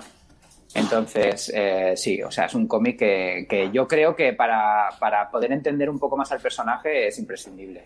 sí, total. Eh, David, a ustedes también, me decías, lo leyeron ahora, luego de ver el episodio y también les gustó. Sí, sí, a mí, a mí me ha gustado bastante porque nosotros la única referencia que teníamos con el cómic era con, con- concretamente con, los con, los- ¿cómo decirlo? con los, los vídeos que de podcast, el podcast que es especial con Zoa y Flavio, además de, de los cómics, y era el único acercamiento que teníamos con el cómic. Y este sí que no lo leímos íntegramente y, y recomendamos que leerlo porque es súper rápido. Sí. Hace muy, muy, muy rápido. Eh, una característica de los cómics de, de Walking Dead. eh, las cosas suceden muy rápido. Las cosas suceden muy rápido. Y no porque sucedan muy rápido, son precipitadas. O sea, todo parece tener sentido. Cuando uno entra en la narrativa, eh, es increíble. Tal vez el, el cómic en el que transcurren las cosas más lento es el número uno, el primero de, de todos. Pero porque, bueno, tiene el dramatismo de, de Rick, que es, ya siempre dijimos, es, es calcado el primer episodio de The Walking Dead prácticamente. Ese dramatismo de Rick que va descubriendo el apocalipsis, ¿no? Pero es una característica, cuando te matan a alguien, te lo matan en tres o cuatro viñetas, como, como mucho, como máximo, digamos. Aprovecha muy bien el espacio del tiempo, Kirkman, en, en la narrativa. Y esto es algo que sucede también en el cómic de Negan, porque si lo pensamos bien, en 14 páginas todo lo que sucede es increíble. Sí. AMC te hace dos temporadas con eso, dos o tres temporadas, ¿eh? Con eso. Tal cual, sí, sí. Eh, ah, pasan muchísimas cosas. Bueno, eh, entrando en lo que es la reseña y la comparación que vamos a ir haciendo al mismo tiempo, yo tengo acá unos apuntes, voy repasando y ustedes me van interrumpiendo y diciendo en cualquier cosita Vale. que, que les parezca conveniente. Sí quiero saludar eh, a la gente que está en vivo en YouTube, Jorge Martínez Román, que nos dice, no me gusta el fútbol, prefiero escucharlos a ustedes. Es un fanático del béisbol, Jorge, vive en México. Allá el béisbol es un deporte, el deporte, no sé si es el deporte nacional, pero son, así como acá en Argentina o en España eh, somos fanáticos del fútbol. Ahí Jorge, cada vez que está la Liga Mundial de Béisbol, enloquece, así que le mandamos un abrazo muy grande. Grouchy que nos dice qué preciosidad debate. Y Rodri, Rodrigo Miranda Celer dice, yo iba a ver la 7x01, el, el episodio 7x01 el lunes, y antes de dormir abrí YouTube para poner música, y de la nada, en la parte de recomendaciones, vio el título Negan mata a Abraham y a Glenn. ¡Hostia! que le hirvió la sangre por días. Claro, viste que algunos youtubers te lo ponen en el título directamente. Es, te- es terrible, sí, es terrible. Muy poco. Te arruinan la sorpresa de la nada, de la nada. Porque por ahí no estás buscando algo. Yo tenía un, un conocido de los podcasts que me decía: entré en una página porno y me comí un spoiler de Game of Thrones. Me decía. en el lugar donde menos te esperás el spoiler, está, sí, es terrible. Es terrible. Bueno. Eh, la primera parte la llamé cómic, el cómic versus la serie para hablar un par de, de cositas puntuales, no puntuales sino más generales por ahí. Eh, en la serie partimos desde la actualidad, nos, nos, ra- nos narran la actualidad de Negan, vemos el destierro y esto de esta movida, que, esta extraña movida que hace Carol para llevarlo a otro lugar y y partimos desde ese momento de Negan con su relación de, con Carol, con Maggie, el inconveniente con Maggie. Y en flashback comienzan a contarnos la historia, pero después dentro de ese flashback tenemos un segundo flashback que nos lleva a lo que es el pasado flashback. Claro, exacto. Son, es como flashback dentro de flashback. Yo decía el otro día que es bastante parecido a la estructura del capítulo con de Daryl y Lia, esta chica que, que conoció, que también iba a flashback y se movía para el tiempo para adelante y para atrás. Es una narrativa por ahí similar con una historia bastante más eh, concreta, ¿no? Una historia más, más interesante, tal vez. Eh, en el flashback de la serie vamos a ver a Negan como un esposo, en primer lugar, a como un esposo devoto, ¿no? Un esposo que, que está acompañando a su esposa a todo precio durante los primeros días de- del apocalipsis, mientras ella está intentándose reponer de esta especie de cáncer, entendemos que es un cáncer terminal que tiene, ¿no? Claramente, y que están refugiados todavía en el mismo hogar en el que vivían antes del apocalipsis. Eh, o sea, en el sótano de- del mismo hogar, por lo cual también, ante la imposibilidad de Lucille de trasladarse, están bastante limitados en lo que son insumos y todo, digamos, porque cada vez se tiene que separar más, lo cual es un riesgo también, un peligro, y te hace algo que nos dice Brad Pitt en Guerra Mundial Z en la película, nunca te quedes quieto, movete tan rápido como puedas, porque si no, Un momento en vida. eh, exacto, exactamente. Eh, y bueno, a pesar de sobrevivir, además de tener que sobrevivir del peligro no mal todo, tiene que mantener refrigeradas las medicinas de su esposa. Eh, pero el foco está hecho en que son una pareja perfecta. Hasta el punto en el que todo sucede y vamos, vemos el flashback para entender la verdadera naturaleza de esta relación. Por el contrario, en el cómic, la historia ya arranca, es una historia completamente lineal, desde el principio, desde antes del apocalipsis hasta el, la aparición de Negan, el villano, podríamos decir, ¿no? La, coronación de, de Negan. Eh, es, eh, la historia está completamente aparte de la narrativa del cómic porque no, no, tiene ninguna vinculación con nada, salvo que es como un flashback en sí mismo. Y Negan es el protagonista absoluto, no hay nadie más en el cómic, o sea, hay muchos otros personajes, pero el cómic es de Negan realmente. Y van a movilizar la, historia del personaje desde el inicio del apocalipsis hasta ese momento en que, eh, hasta la historia de Negan, antes de conocerse, de toparse ahí con la gente de, de Alejandría. En este punto, o sea, eh, tanto por los flashbacks como la concepción de la relación de Negan y Lucille, que en la serie te la muestran como idílica en un inicio para luego mostrarte la verdadera naturaleza y de movida en el cómic vamos a ver que ahora a continuación ya lo vamos a narrar que las cosas no son no eran para nada así nunca fueron así eh, qué te pareció a medida que ibas viendo la serie el episodio Oscar y tenías pendiente y, y, ya sabías eh, cómo era el, el cómic en, en, particular. A ver, yo creo que, eh, en, el, en, lo que en el episodio que pudimos ver, realmente lo único que han plasmado es una parte de lo que sería el cómic de Hirsch Negan, que es básicamente la parte de, de, la relación con su mujer. Sí.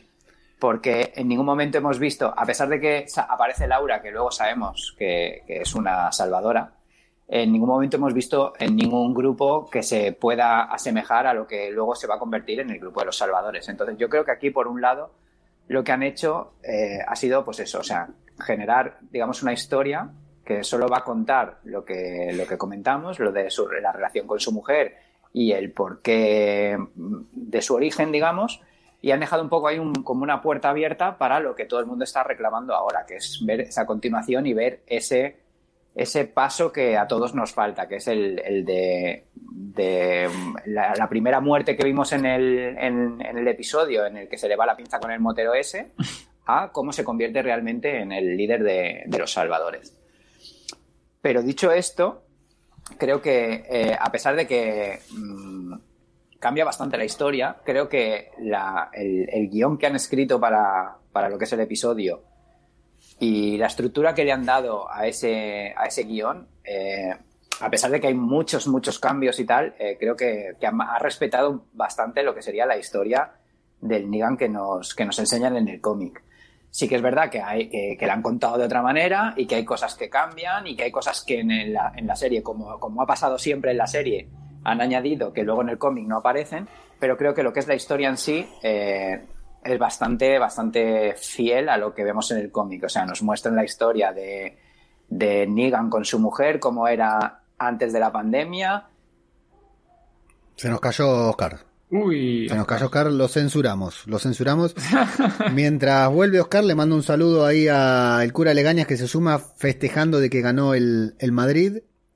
Eh, a Jorge Martínez Román, que nos dice 6 por, el 6 por 16, el 7 por 1 el 7 por 1 le sigue produciendo angustias.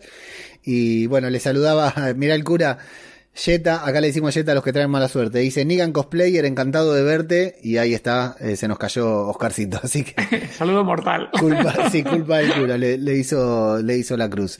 Eh, va a pasar algo raro en la pantalla los que están viendo YouTube. No se asusten porque tengo que hacer algo para ver si, si lo recupero a Oscar. Ahí está. Ahí lo tenemos a Oscar. Ahí estamos. Se nos cayó, sí. Que, sé, que, no sé que censuramos. Que sea la última vez que, diga, que decís eso, Oscar. De todas maneras, eh, después, de, después de intervenir, me salgo un momento y voy, porque me estoy quedando sin batería. No hay problema. No, así que me voy sí. a ir y no, y no apareceré. No hay problema. Eh, nada, pues eso, lo que decía, que, que, creo que la historia la han contado bastante bien con, con lo que es el tema de, de lo de su relación con Lucille y sobre todo eh, la relación que había mm, extramatrimonial y lo único que, bueno, o sea, han adaptado las cosas. A mí, mm, personalmente, sí, me, sí que, por ejemplo, el tema de, de, lo de la fase terminal de Lucille me hubiera gustado que lo hubieran hecho como en el cómic. O sea, que lo hubieran vivido todo en un hospital y que hubiera pasado como en el hospital. Pero aún así, y, dicho esto, creo que el, el, guion lo ha sabido escribir lo suficientemente bien como para que la gente que conocemos el cómic no les tengamos en cuenta eh, todas esas licencias que se han tomado haciendo estos cambios. Claro. Y al final han conseguido un episodio bastante, bastante interesante. Espero que, como con la Snyder Cut, tengamos la fuerza suficiente como para que con toda la gente que está diciendo que quiere seguir viendo la historia de Negan, por lo menos la trama que nos falta, eh, nos, hagan un segundo episodio o una película o un pequeño spin-off en el que nos cuenten, esta vez sí, eh, cómo, cómo, ocurrió todo a partir de ese primer encontronazo con los moteros y hasta que se convierte, o por lo menos, si no hasta que se convierte, incluso mm, yo llegaría hasta el momento en el que, en que se topa con, el grupo de Rick. Sí. sería interesante. Me parece un poquitito complicado poner por, por actores, ¿no? que tendrían que recontratar y extra, porque ahí estaríamos los fans para decir, esto no es igual, acá, ahí tenía barba, y estaba más flaco. Bueno, escucha, pero es que eso ya, eso ya no ya si lo tenemos en cuenta. No sé si os fijasteis que eh, en, en, aquí en este episodio eh, Jeffrey Dean Morgan sale con los brazos petados de tatuajes, que es lo suyo, son naturales. Pero en cambio, en el episodio 7x1, eh, que es en la bueno, en el 7x1 no, cuando, cuando llega Alejandría que se quita la chaqueta, que sale solo con la camiseta, que es cuando le pegan el tiro a Lucy, sale con los brazos desnudos, no lleva ni un solo tatuaje. En ese episodio no, sale ni un solo tatuaje. Los tenía ya, pero lo llevaba tapado. Se los No se ve ni uno. En cambio, en esta, en este episodio les ha dado igual todo. Supongo que la pandemia. Por la pandemia, supongo que será por temas de COVID, por evitar meter a más gente de la debida en el episodio y supongo que eso pues deben ser horas de maquilladores y no, no, no debía interesar. Es que, estamos... que es algo que ya la gente ya ni tiene en cuenta. No, no, no. Estamos muy cerca de ver eh, zombies con mascarillas, ¿eh? En la próxima temporada tenemos una porque si siguen así con los protocolos no vamos a ver hordas nunca más, entonces van a decir, bueno, ponele mascarilla y le van a poner, viste que están las mascarillas con sonrisas y todo, le van a poner mascarilla con zombies y listo. Y nosotros hacemos lo que, con tal de verlo, lo hacemos como si no, como si no estuviera ahí, ¿no? Eh, tal cual, tal cual. Le mando un saludo muy grande a Marisa, que se suma a la transmisión, una seguidora, amiga, conocida, la verdad que un abrazo enorme. No ve de Walking Dead y se hace presenta aquí en, en la transmisión de, de YouTube. Bienvenida, Marisa. Eh, David Gema, en, la, eh, si querés ir a cargar, eh, Oscar, dale nomás. Aprovecha. Eh, David Gema, ustedes en, en el proceso inverso al de Oscar, vieron la serie y a medida que iban leyendo el cómic, cómo iban encontrando, cómo iban reaccionando a estas diferencias narrativas, digamos, de que no exista en principio esa relación idílica, de que directamente arranque desde el pasado. ¿Quieres empezar tú? Nada, eh, sí, bastante diferente además. Fue bastante shock porque, bueno, todo esto realmente nosotros empezamos a leer, leímos el cómic porque cuando acabó el capítulo eh, nos juntamos ahí unos cuantos en el grupo de Telegram, estuvimos conversando y, estaba como no Oscar, que Oscar, eh, al igual que Zoa, se conocen los, los cómics al, dedillo y nos comentaba que eso no tiene nada que ver el cómo lo contaba, ¿no? Que estaba comentando ahora Oscar, cómo lo habían relatado la historia la parte del cómic y, la serie. Y joder, la verdad es que no tiene nada que ver. O sea, la forma del el relato y demás, de cómo lo cuentan en, en el cómic, y lo que comentaba Oscar también de cómo fallece la mujer en el cómic, eh, vamos, no, no había color entre una cosa y otra. Es más, en la parte del cómic me daba la sensación de que destaca mucho más la parte de hijo de puta que tenía Negan. O sea, la parte de cabronazo que era en, en, el relato que comentan en la serie, no parece tan hijo de puta, que sí, vale, lo ponen los cuernos, pero no se destaca tanto, destaca el hecho en sí de que le habían despedido por, bueno, luego lo vamos comentando, ¿no? El hecho porque le despiden, etc pero en el relato de que tiene el cómic es una, una gilipollez el tema del despido por lo que es, entre comillas. O sea, no es gilipollez de lo cabrón que era, pero que no era de, la otra forma, no sé. O sea, le han dado un, un estilo muy humano o más humanizado en la parte de la serie y en la parte del cómic era mucho más cabrón directamente Niga. Por lo menos eso nos parece que lo, nos quería vender ahí un poquillo. Sí, además que en la serie eh, tienen que hacer eh, muchas adaptaciones a, pues, a lo que va siendo la serie y hay muchos cambios desde el inicio en la serie, desde el inicio en Negan, desde el inicio hasta el final de la serie. Eh, cambia, hay un cambio brusco en, en él Y en el cómic es que. mm, es que no sé cómo contarlo sin spoiler. No, no importa, ya, ya estamos a spoilers, ¿eh? Ya estamos a spoilers. Ya pues, voy a contar que Eh, en el cómic, eh, como que es más. mm, es que es más, como dice David, más cabrón. Sí, sí, sí. Se ve más, más, Más eh, rudo, más sí, rudo, sí. sí, sí, totalmente. Y sin embargo, en la serie hay un inicio en el que parece un corderito Hostia, sí. que está con las orejas gachas Sí. y, y luego al final de la serie se ve el Negan que nos gusta. Ajá. Entonces, ahí hay un cambio importante, sí. A mí me da Sí, el la relato no sen- tiene nada que ver. sí. A mí me da la sensación de que en el cómic es un personaje con el que uno no puede empatizar.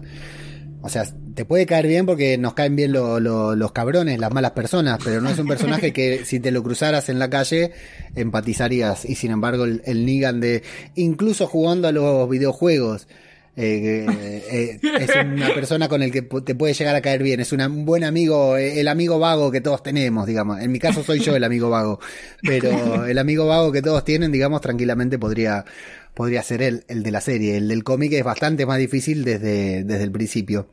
Acá, Sí, Además que hay, eh, hay desde que sale de la casa, que se encuentra con el chico este, hasta que se encuentra con el grupo de Dwight, eh, anda con muchísima gente y mm, como que le da igual que muera. sí, Sí, sí. Toda, toda esa gente. Sí. O sea, le da exactamente igual. Yo creo. No ayuda, no. ¿Se, se me oye bien? Se Sí. te oye, Sí, sí, un poco, un poco más bajo, pero sí, está bien, no importa. Sí, porque. eh, Es iPhone. He tenido que soltar los cascos.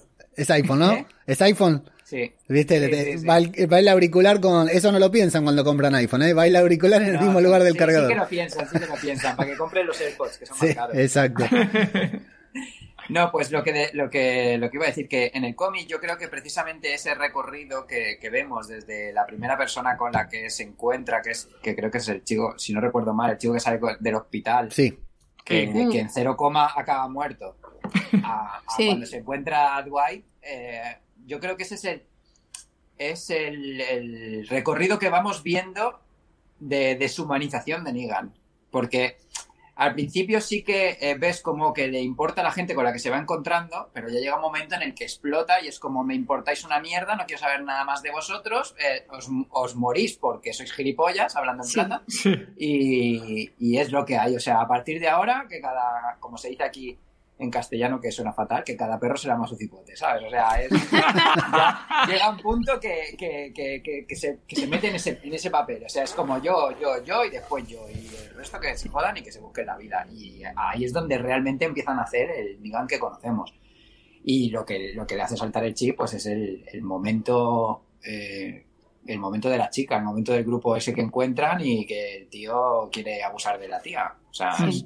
Ahí ya Eso también ya Se lo propone, se lo propone a Negan, que elija a la chica que... Sí, bueno, aquí a lo mejor lo estamos contando de una forma que a lo mejor que lo está escuchando y no ha leído el cómic, a lo mejor no se está enterando de nada, no sé.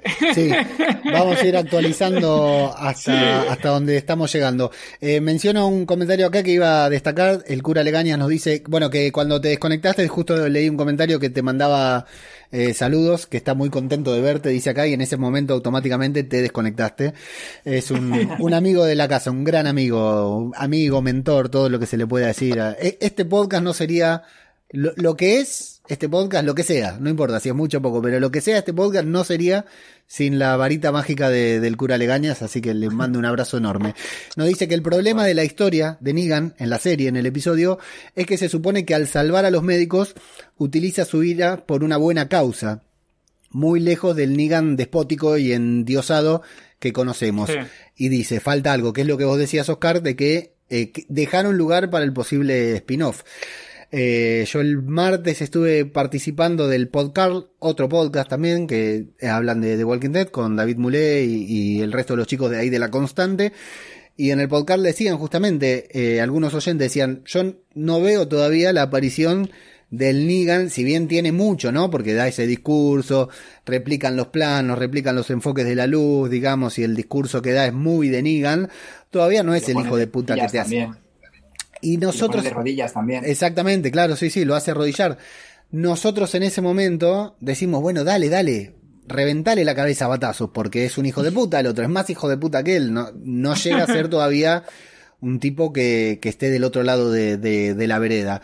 Eh, claramente eso es intencional para desar primero en un, en un solo episodio con la forma con la narrativa de The Walking Dead en un solo episodio hubiera quedado precipitado hacerte un tipo tan devoto de su esposa y que de golpe se convierta en el peor villano del mundo hubiera sido precipitado y al mismo tiempo se guardaron un hermoso lugar para un spin-off o varios episodios antológicos, porque también vamos a tener esta serie antológica que van a ser episodios individuales y te pueden meter episodio, tres o cuatro episodios de Negan por temporada y salvan la serie.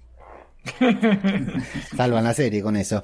Bueno, volviendo a lo que es el cómic y al inicio del cómic, al, principio vamos a ver a un Negan que también es un hijo de puta, también es un ser detestable, de hecho eh, lo vamos a conocer en, la serie, lo conocemos después de perder el trabajo, eh, con un gran desinterés por esa situación, ¿no? Está jugando los videojuegos con adolescentes o niños, no lo sabe, por supuesto, como cualquiera que juega videojuegos. Eh, lo peor es cuando tenemos niños como el mío que juegan y no sabe si está jugando con niños o adultos, ¿no? Tipos como Negan, ese, es- ese es el mayor problema que hay. Gasta dinero en su campera o chupa, como le dicen en España, eh, que en ese momento parece irrelevante, pero nosotros sabemos la importancia que tiene esa campera de cuero. Y la relación entre Negan y su esposa es un desastre, digamos. No se llevan, es una pareja que ya se había terminado hace rato, evidentemente. De hecho, vamos a ver que él la engaña con su mejor amiga también, lo cual le da un- una capa más, algo que no está en el cómic, ahora lo vamos a mencionar, le da una capa más de, de ser hijo de puta a él y a esa mujer, que por un lado le habla por teléfono y le dice, uy, sí, es un inmaduro, lo tenés que dejar a tu marido, y por el otro lado se, se está acostando, se está acostando con él. Y el momento dramático de que ella tenga que enterarse sola cuando le dijeron que vaya acompañada con el médico de, de que tiene un cáncer y, y que lo espera con el folleto informativo y el arma, ¿no? Uno en cada mano. Qué sensacional. Hasta acá, Oscar, ¿cómo la viste? ¿Qué te pareció esto en la serie? Pues ya te digo, a mí me pareció muy bien. O sea, al principio choca bastante el- el- lo, lo que lo que comentábamos antes, lo del flashback dentro del flashback dentro del flashback, porque creo que llegan a ser tres flashbacks, Sí. uno dentro del otro. Pero, pero una vez que, que- ya está todo estructurado y bien contado y demás, me pareció, me pareció un episodio muy bien montado, un guion muy bien redactado, basándose en la historia original y que en cierto modo em, yo creo incluso que eh, habiéndolo escrito así como lo escribieron, encaja muchísimo más en lo que es la serie que si lo hubieran escrito como en el cómic. Tal cual. Sí, sí, coincido, coincido 100%. Y bueno, en el cómic, cuando eh, eh, el personaje nos queda claro en cuatro viñetas. O sea, lo- lo- te lo ponen ahí jugando al ping-pong con tres adolescentes, diciéndole unas guarradas Yo terribles. creo que aquí metieron lo de los videojuegos por el tema Por de- eso, sí, COVID, sí. obviamente, para no meter más, más, más gente en el plató, pero vamos. Es un, es un guiño total, sí, sí, exactamente, es una referencia total. Lo que decía Oscar es tal cual. El lenguaje, el vocabulario vertido en estas 14 páginas de cómic es, es terrible. No, no pasa ningún tipo de censura, David, Gema. Ninguno, No, ninguno. nada. Y Eva salido del Escucha, hospital. como, como anécdotas diré, yo tengo el cómic, el de Quotable Negan, este, el, el- el cómic este especial que sacó Robert Kirkman, que es así cuadradito, que te, que te pone todas las frasecitas de Negan, Sí. que, que- que tiene cada una que, madre mía. Y tiene una página que, que te contabiliza desde el primer momento que sale hasta el último que aparece en el cómic, todas las veces que dice joder o sus variables. Espectacular. Son 734, ¿eh? 734 veces. Hay, hay- pero aparte hay, hay un recurso gramático, podrías decirle, a poner semejante cantidad de palabrotas en una sola frase y que tengan sentido. es, una búsqueda muy buena de escritura. Eh, ¿qué, qué les parece a ustedes este que es completamente chocante? Te hace reír, pero es chocante, David, Gema. Sí, no, no, eso está muy bien, ¿eh? eso está genial. ¿eh? La parte cuando tiene que estás comentando la de los niños y demás, cuando está jugando, que es el ping-pong, ¿no? Era el Ping-pong, sí. estaba jugando el ping-pong y lo que dice el tema de la foto de la madre, no sé qué, de la muñeca, no sé qué, bueno, bueno. Y la mujer escandalizada que la llama a los padres, no, es buenísimo esa, esa parte. La verdad que eso te lo imaginas en modo serie y te, o sea, lo ves y es fácil de, de, de verlo, ¿no? De la, la escena como te la cuenta ahí en ese momento Kirman y es buenísima. O sea, es que lo estás viendo y te estás partiendo dices, ¿qué hijo puta es Ligan este? Con los pobres chavales de aquí. ¿Cómo se El- pasa tres horas con ellos? La verdad que sí. En la serie rebajaron bastante. Sí, bueno, sí. Hasta, hasta ese punto no, no, Sí. vamos a, no vamos a desvelar nada de, de lo que es la, la trama del, del cómic y demás, pero, pero sí que es verdad que, que la serie siempre, a pesar de que siempre se la ha catalogado como de violencia muy gratuita, muy gore, muy tal, si lo comparamos con el cómic, siempre ha sido, vamos, eh, para, to- para todos los públicos, casi casi. ¿sabes? Sí, sí, sí, totalmente. Yo qué sé, o sea, eh, el- la trama del gobernador llegaste ya hasta el final de la prisión. Sí, ¿no? sí, sí, sí. Sí, no, es O sea, imposible, imposible le replicarla pasa- en televisión. Lo que, lo que le pasa al gobernador en el cómic es, o sea, hubiera sido imposible verlo. Impos- Y- bueno, lo que le pasa al gobernador con- y lo que le pasa a Rick. Eh, sí, a Millón. Sí, es- imposible o sea, de, imposible de replicar, sí, imposible hacerlo Eso en una serie. meten, eso lo meten en la serie y se hubiera terminado la, la serie en la temporada 4. Imposible hacerlo ni siquiera en una serie como Game of Thrones, que tuvo escenas fuertes. Es imposible adaptar lo, lo que, lo que surgió de la cabeza de Kirkman. Por eso, bastante bien adaptado está lo de Negan. por eso, ah, por eso, por- lo que quiero decir con esto es que eh, es normal que veamos un Negan en la serie que es bastante más light que el que Mm. vemos en el cómic, porque es que ya, lo- si, si echamos la vista atrás desde el primer episodio hasta donde estamos, eh, a pesar de que viendo la serie eh, en contexto de lo que es la serie en sí, tiene momentos bastante heavy y bastante fuertes, eh, si lo comparamos con el cómic, es bastante light. Entonces yo creo que el Negan que estamos viviendo en la serie es acorde a la serie y no acorde al cómic. Entonces esa- a lo mejor esa comparación no la podemos llevar al, al sentido más estricto de la palabra, sino que tenemos que mm, tomarnos esas ciertas licencias de, de- de compararlo eh, dentro del contexto de, de donde vemos a cada personaje. El del cómic es como es, porque en el cómic se nos lo pintó así y en la serie tiene que ser pues como el Negan que estamos viendo. O sea, un Negan que, que sí, que en sus momentos fue cabrón, ahora es un poquito más, más light, pero que, que no, que no puede ser, no se puede equiparar al Negan del cómic en ningún momento. Y de hecho, muchos seguidores de- del cómic eh, achacan eh, su falta de interés por este personaje precisamente al que no lo hayan adaptado eh, de una forma fiel a lo que es el cómic. Pero es que volvemos a lo mismo. O sea, mm, yo creo que hubiera sido imposible adaptar No, no. eh, el Negan del cómic por cómo es, por cómo habla, por, por lo odioso que puede llegar a ser a veces a, a esta serie y que hubiese funcionado como ha funcionado. No, no hubiera funcionado. Por eso. No, no, y aparte tampoco era una cadena como AMC, que no hay que olvidar que es una cadena bastante light, digamos. The Walking Dead es una de las... O sea, ese episodio de, de Negan, el que tanto nos traumó, el 7 por 1 eh, fue un episodio muy atípico en la historia de, de AMC Sí. para Tuvo, la tuvo televisión. muchísimas críticas ese Claro. episodio. Sí, sí, claro que sí. Muchísimas. Claro que sí, y, y justificadas, digamos, en cierta manera, porque es una cadena. The Walking Dead es una serie que yo, yo no, pero hay gente que la ve con sus hijos. Bueno, Oscar, eh, hay gente que, que se sienta. No, pero mis hijas, mis hijas son unas enfermas, pero pero hay familias completas que se reúnen a ver The Walking Dead. película de terror que te puedas imaginar y es como, o sea, puedes, puedes tener un adulto de 50 años al lado temblando, tapándose con la manta y mis hijas mirarlo así como, eh, Bien, bueno, en cuanto a, eh, eh, decíamos, esto se resuelve en cuatro viñetas, eh, la enfermedad y la muerte de Lucille se resuelve, no sé, en seis, en ocho, eso es una, una secuencia de elipsis de viñetas que se van sucediendo una tras otras en el que en su primera intervención Lucille del cómic queda desparramada en el piso, digamos, con un ataque, al momento ya le notifican de la enfermedad y vamos viendo en cada viñeta que es, es una, yo creo que es una habilidad muy grande que tiene Kirkman, esta, esta especie de elipsis que va desarrollando en, en pequeñas viñetas, vemos la progresión de la imagen, la culpa de Negan, casi sin hablar, queda expuesta en, en, en, en dos o tres globitos de diálogo. Y vamos a ver también esta relación extramatrimonial que tiene Negan con diferentes connotaciones.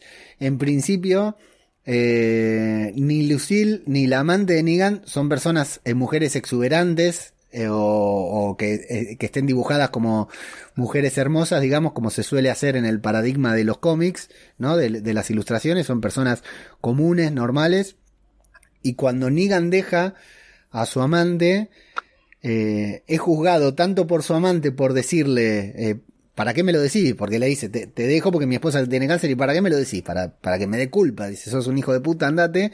Y la esposa, Lucille, le dice una frase que es muy fuerte. Dice, pero vos, evidentemente Lucille sabía que lo engañaba, que la engañaba, era algo que sabían los dos. Le dice, pero ¿por qué la dejás ahora? Yo me estoy por morir, vos la vas a dejar, ¿por qué? Elegís quedarte con la enferma. Dice, ¿por qué elegís a la enferma? Es fuertísima la frase. David Gema, ¿qué le pareció todo esto? Este desarrollo casi vertiginoso que hace Kirkman de todo este momento. Pues eh, mm, es que es más de lo mismo, de es que Negan, a ver, eh, se le, eh, al estar con una y con otra se porta bastante mal y al, al, al decirle, al enterarse de que tiene el, el cáncer, eh, a ver, es que me expreso como un libro cerrado, pero habla tú. que no me sale lo que quiero decir, habla tú. El tema de. Yo creo que, yo creo que lo el que, tema de lo que- culpabilidad ahí.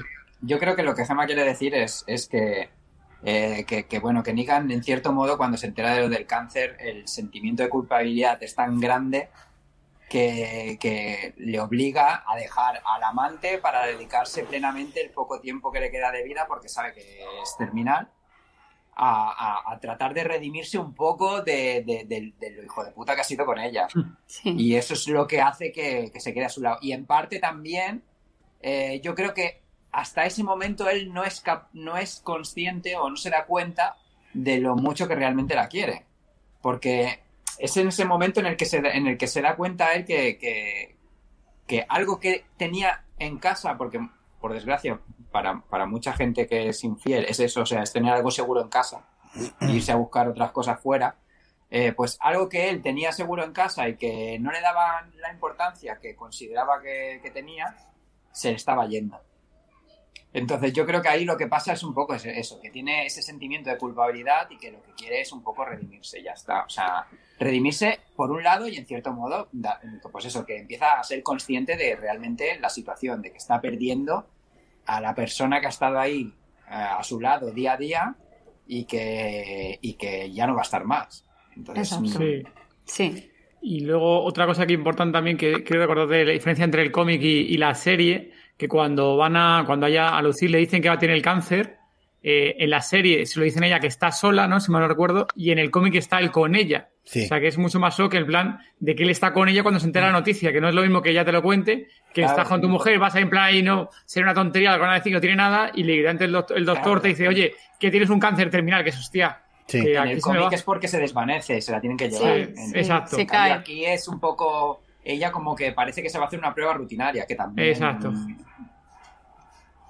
Y acá lo que dice también una frase muy importante que dice Negan es que dice, si yo te causé esto no me lo voy a, olvidar, a perdonar nunca. Digamos, él cree que fue todos los disgustos tal vez, ¿no? Que le dio a su mujer engañándola o siendo un, un bruto como es, digamos, una mala persona, eh, le puede haber despertado el cáncer a su esposa, lo cual también son todos pequeños elementos que nos van dando fundamento para que Negan vaya de a poquito convirtiéndose en lo que se va a convertir.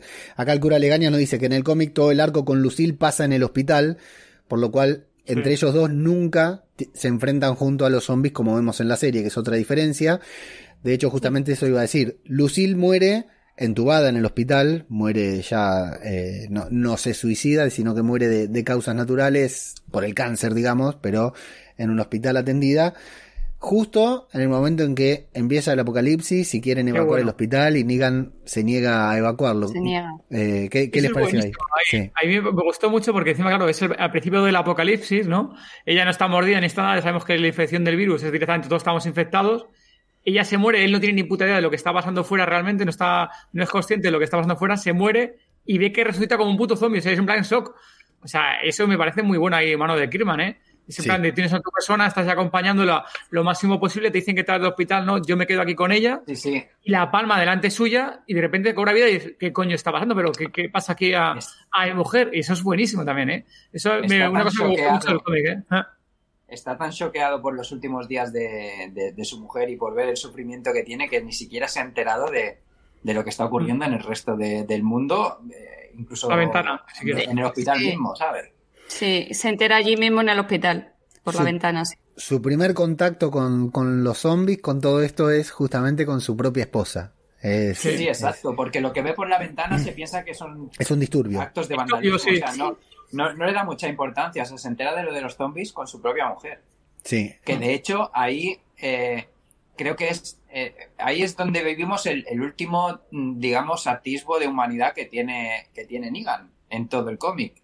Que es que mm, podemos ver fácilmente que es capaz de matar a cualquier persona con total frialdad desde el minuto cero, pero con su mujer no puede. Exacto. Necesita que otra persona sea la que se encargue de su mujer. Exacto. Que por Pues cierto- ahí yo creo que ahí vemos su último mm, atisbo de humanidad. A partir de ahí ya cae en picado todo.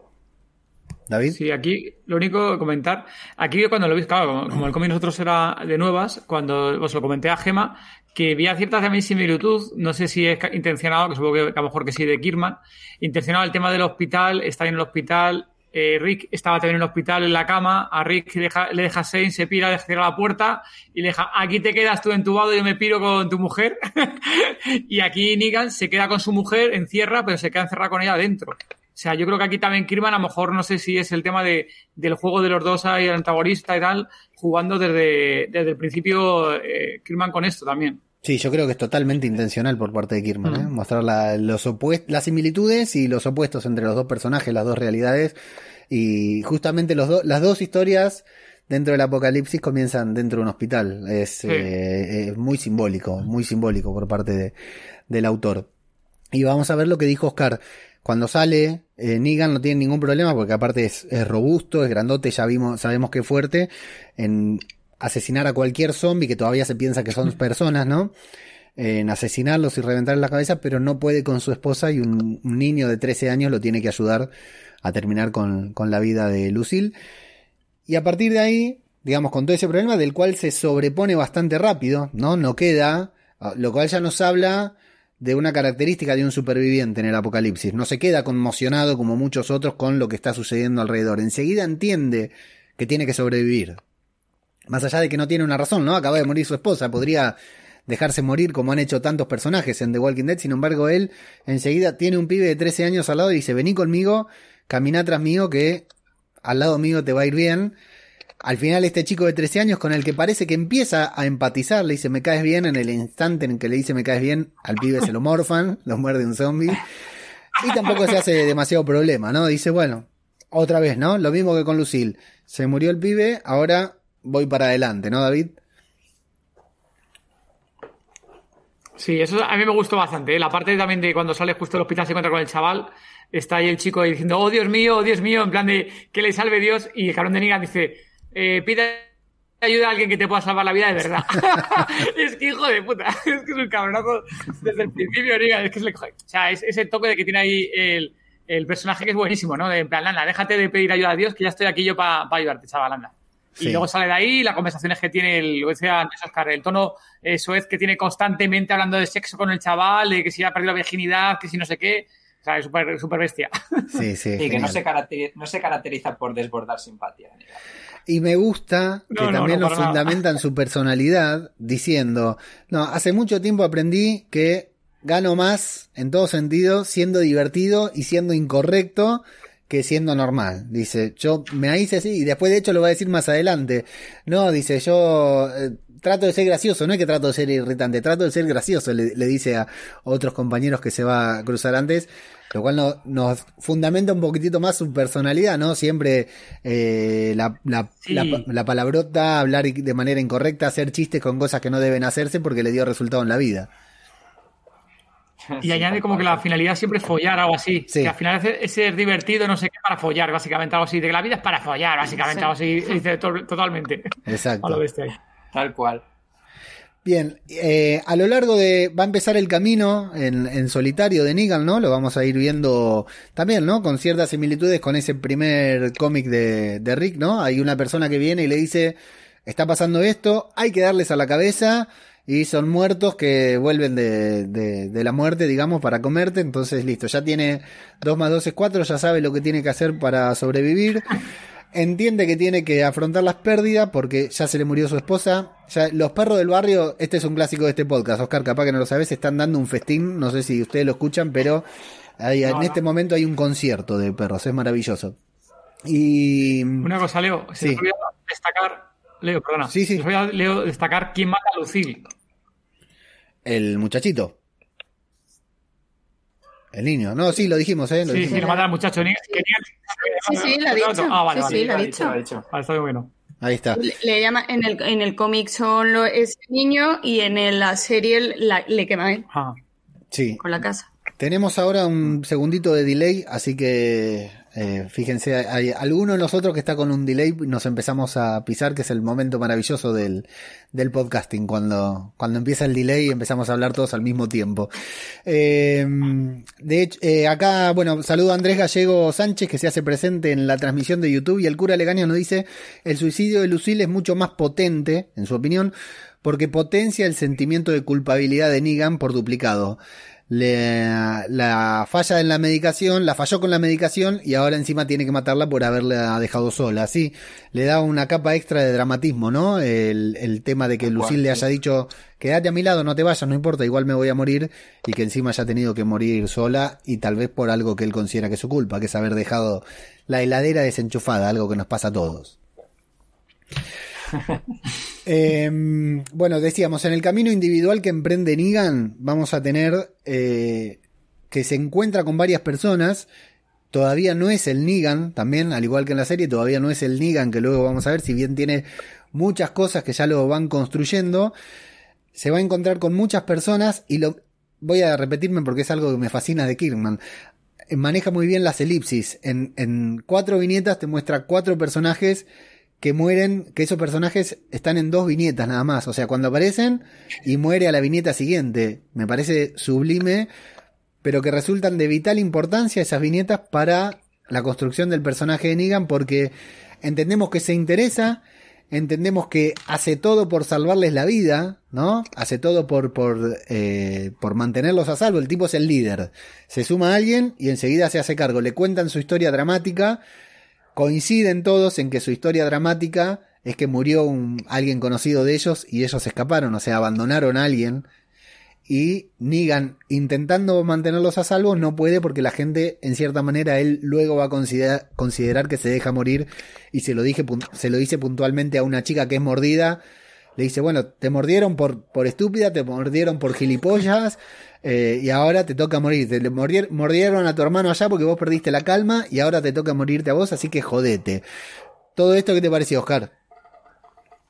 No, no, es que es así. O sea, yo creo que eh, es lo que tú comentas. Esa parte de- del, del cómic en, en tan poquitas viñetas, en realidad nos muestra ese, ese camino, esa, esa, esa caída en picado en, en lo que es la humanidad de Negan. O sea, eh, pasa por, por medio interesarse por los personajes al principio a cada vez menos hasta llegar a un punto en el que cuando ya explota es como, es que me importan tres cojones ya las personas que me vaya a encontrar por el camino. O sea, cada uno va a ser responsable de sí mismo. Y es que no quiero, de hecho creo que, si no recuerdo mal, con el grupo con el que se encuentra, al principio es que no quiere ni aprenderse los nombres, porque ya está tan hasta los huevos de, de conocer a gente y que se le muera por el camino, que, que es que no quiere ni saber los nombres de los, de- de- del grupo como en plan, o sea, sé que vais a durar dos telediarios, no quiero que me digáis vuestros nombres porque no quiero, no quiero encariñarme y no lo voy a hacer. Entonces yo creo que es súper importante esa parte del cómic para, para hacerte entender el, el- el declive del personaje como, como ser humano y el, y el, el inicio, digamos, de- del, del personaje que conocemos, el personaje seco, el, el personaje psicópata, el personaje asesino despiadado que, que es el, el- el líder de los salvadores, que es Negan. Es brutal, es brutal. David, toda esta parte, esta creación de Negan. Sí, no, muy buena. Y lo dices tú ahí, Oscar, que justo eh, ir de- hacia el- ¿no? El tema de cambio de personas muriendo, sin decirte nada, ya sabes que esa persona ha muerto, que es otro grupo.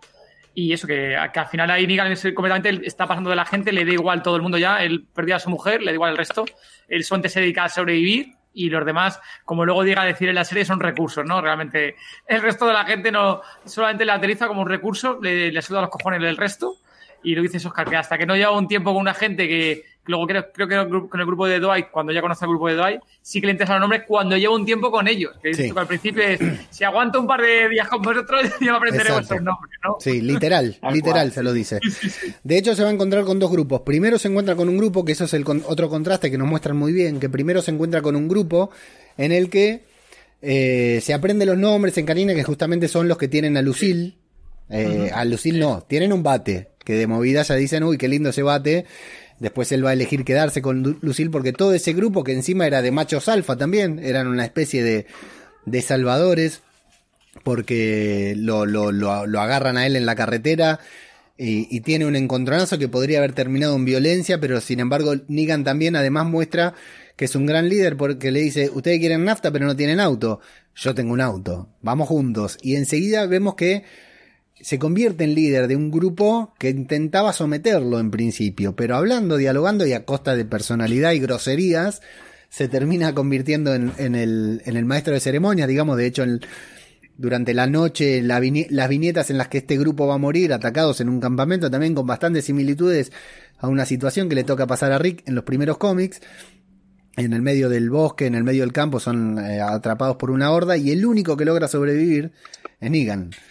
Eh, entonces, a partir de ahí se va a encontrar con el resto de personajes, se va a quedar con Lucille y ya sí se va a topar, que esta es otra diferencia con la serie, en la serie querían traer a Dwight para el episodio, la idea era que estuviera Dwight, que sigue funcionando, sigue formando parte de la familia de Walking Dead, no le tenían que pagar mucho más por, porque ya lo tienen contratado, pero eh, no pudieron porque justo estaban rodando Fear de Walking Dead, entonces no pudo venir Dwight y trajeron a Laura.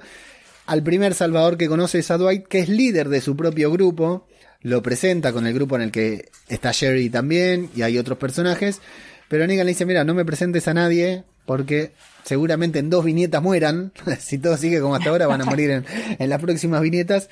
Con el tiempo ya si logran sobrevivir me voy a acostumbrar de, de sus nombres. Lo cual nos lleva también a eh, un momento en un hotel, también con cierta similitud tal vez con la prisión de Rick, ¿no? Un lugar grande, un buen refugio que encuentran repleto de zombies, en el que logran sobrevivir en una gran viñeta, una viñeta grande de esas que ocupan toda la página que me encantó, que lo vemos a Negan rodeado de caminantes y a ese, a ese personaje que se negaba a aprender los nombres de estas mismas personas diciéndole, vos David, hace esto, vos Gema, hace lo otro, vos Oscar, hace lo otro, y se Muy sabe bueno el nombre de todos y le da precisas instrucciones de lo que quieren hacer y de hecho salen los demás antes que él. Él es el, uli- el último en salir, digamos. Es una prueba de liderazgo y una presentación de, de líder espectacular. No sé, David, Gema, ¿qué les pareció a ustedes esto? Pues eh, yo es que habla tú porque yo ahora mismo como acabo de llegar Sí, no sé escu- muy bien de estáis mitad. hablando. Sí, Claro, está a mí hablando- me están reclamando cada dos por tres, así que Está hablando justo ahora cuando ya Negan está con el grupo de Dwight, concretamente. Ya está con el grupo de Dwight. Y justo la escena Ah, que está comentando sí. ahora Leo es la de cuando están en un- creo que es un almacén, ¿no? Era un almacén, un centro comercial. Un hotel. centro comercial. No, no, el primero es un hotel. Ah, no, es un un hotel. hotel. Es un hotel. Ah, el hotel, hotel. Sí, un hotel que dicen que va a ser un buen refugio y lo quieren limpiar, claro. Que está diciendo que nunca se aprenden los nombres y justo una Sí, bueno, de hecho, cuando llegó al grupo de Dwight dijo que no quería saber los nombres porque Exacto. no Eso, les sí. interesaba. Eso es. Y ahí en el hotel eh, sabe perfectamente quiénes son y qué es lo que le tiene que mandar. que De hecho, hacer. se queda, se queda con el liderazgo y a Dwight como que le dan un poquito por saco. Sí, total, ¿eh? Sí, sí, Dwight era el líder. Lo que pasa es que, Oscar, Era- una, una, a ver, Gema, sí, decime. No, que, que Dwight era el líder y Claro. que le usurpa el puesto de líder y encima también casi que la mujer. Sí, estaba ahí cerquita, ¿eh? De, de llevársela Sí. a Sherry, sí, estaba muy cerquita.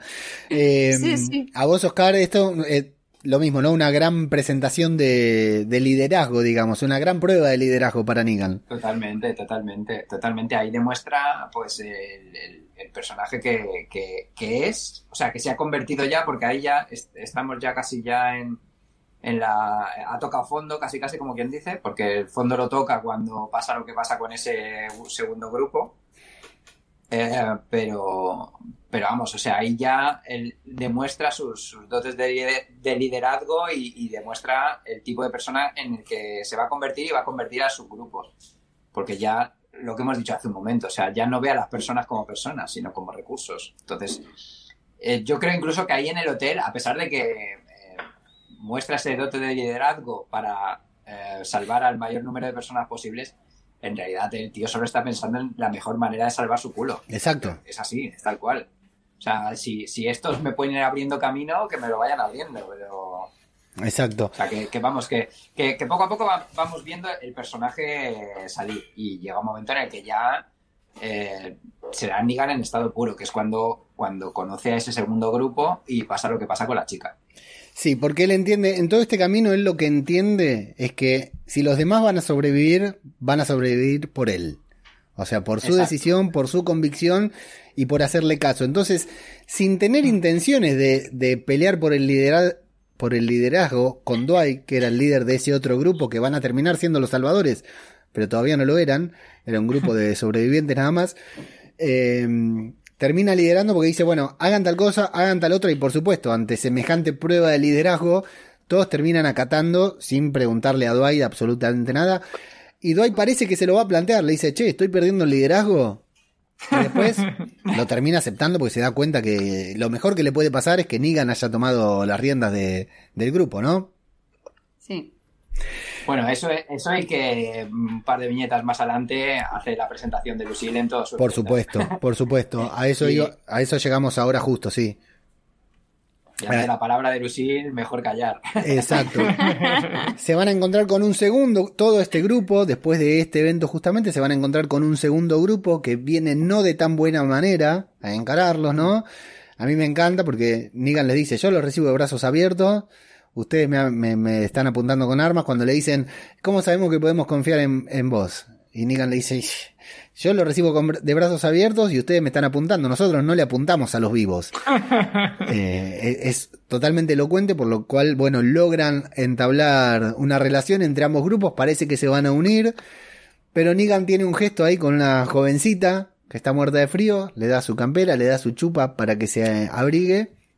Y va a tener una confrontación muy importante con eh, el líder del otro grupo, el líder del segundo grupo, porque prácticamente se la ofrece para que la viole, para que haga lo que quiera. La chica le dice, bueno, si querés probar la mercancía, avísame, este es un mundo nuevo, hay otras reglas, y, y, empiezan estas dicotomías entre Negan, ¿no? Entre estos eh, que no tiene problema en reventarle la cabeza a alguien, pero al mismo tiempo las mujeres son sagradas para él, ¿no? No las, no, no las toca, o bueno, eh, más o menos. A este punto por lo menos, no.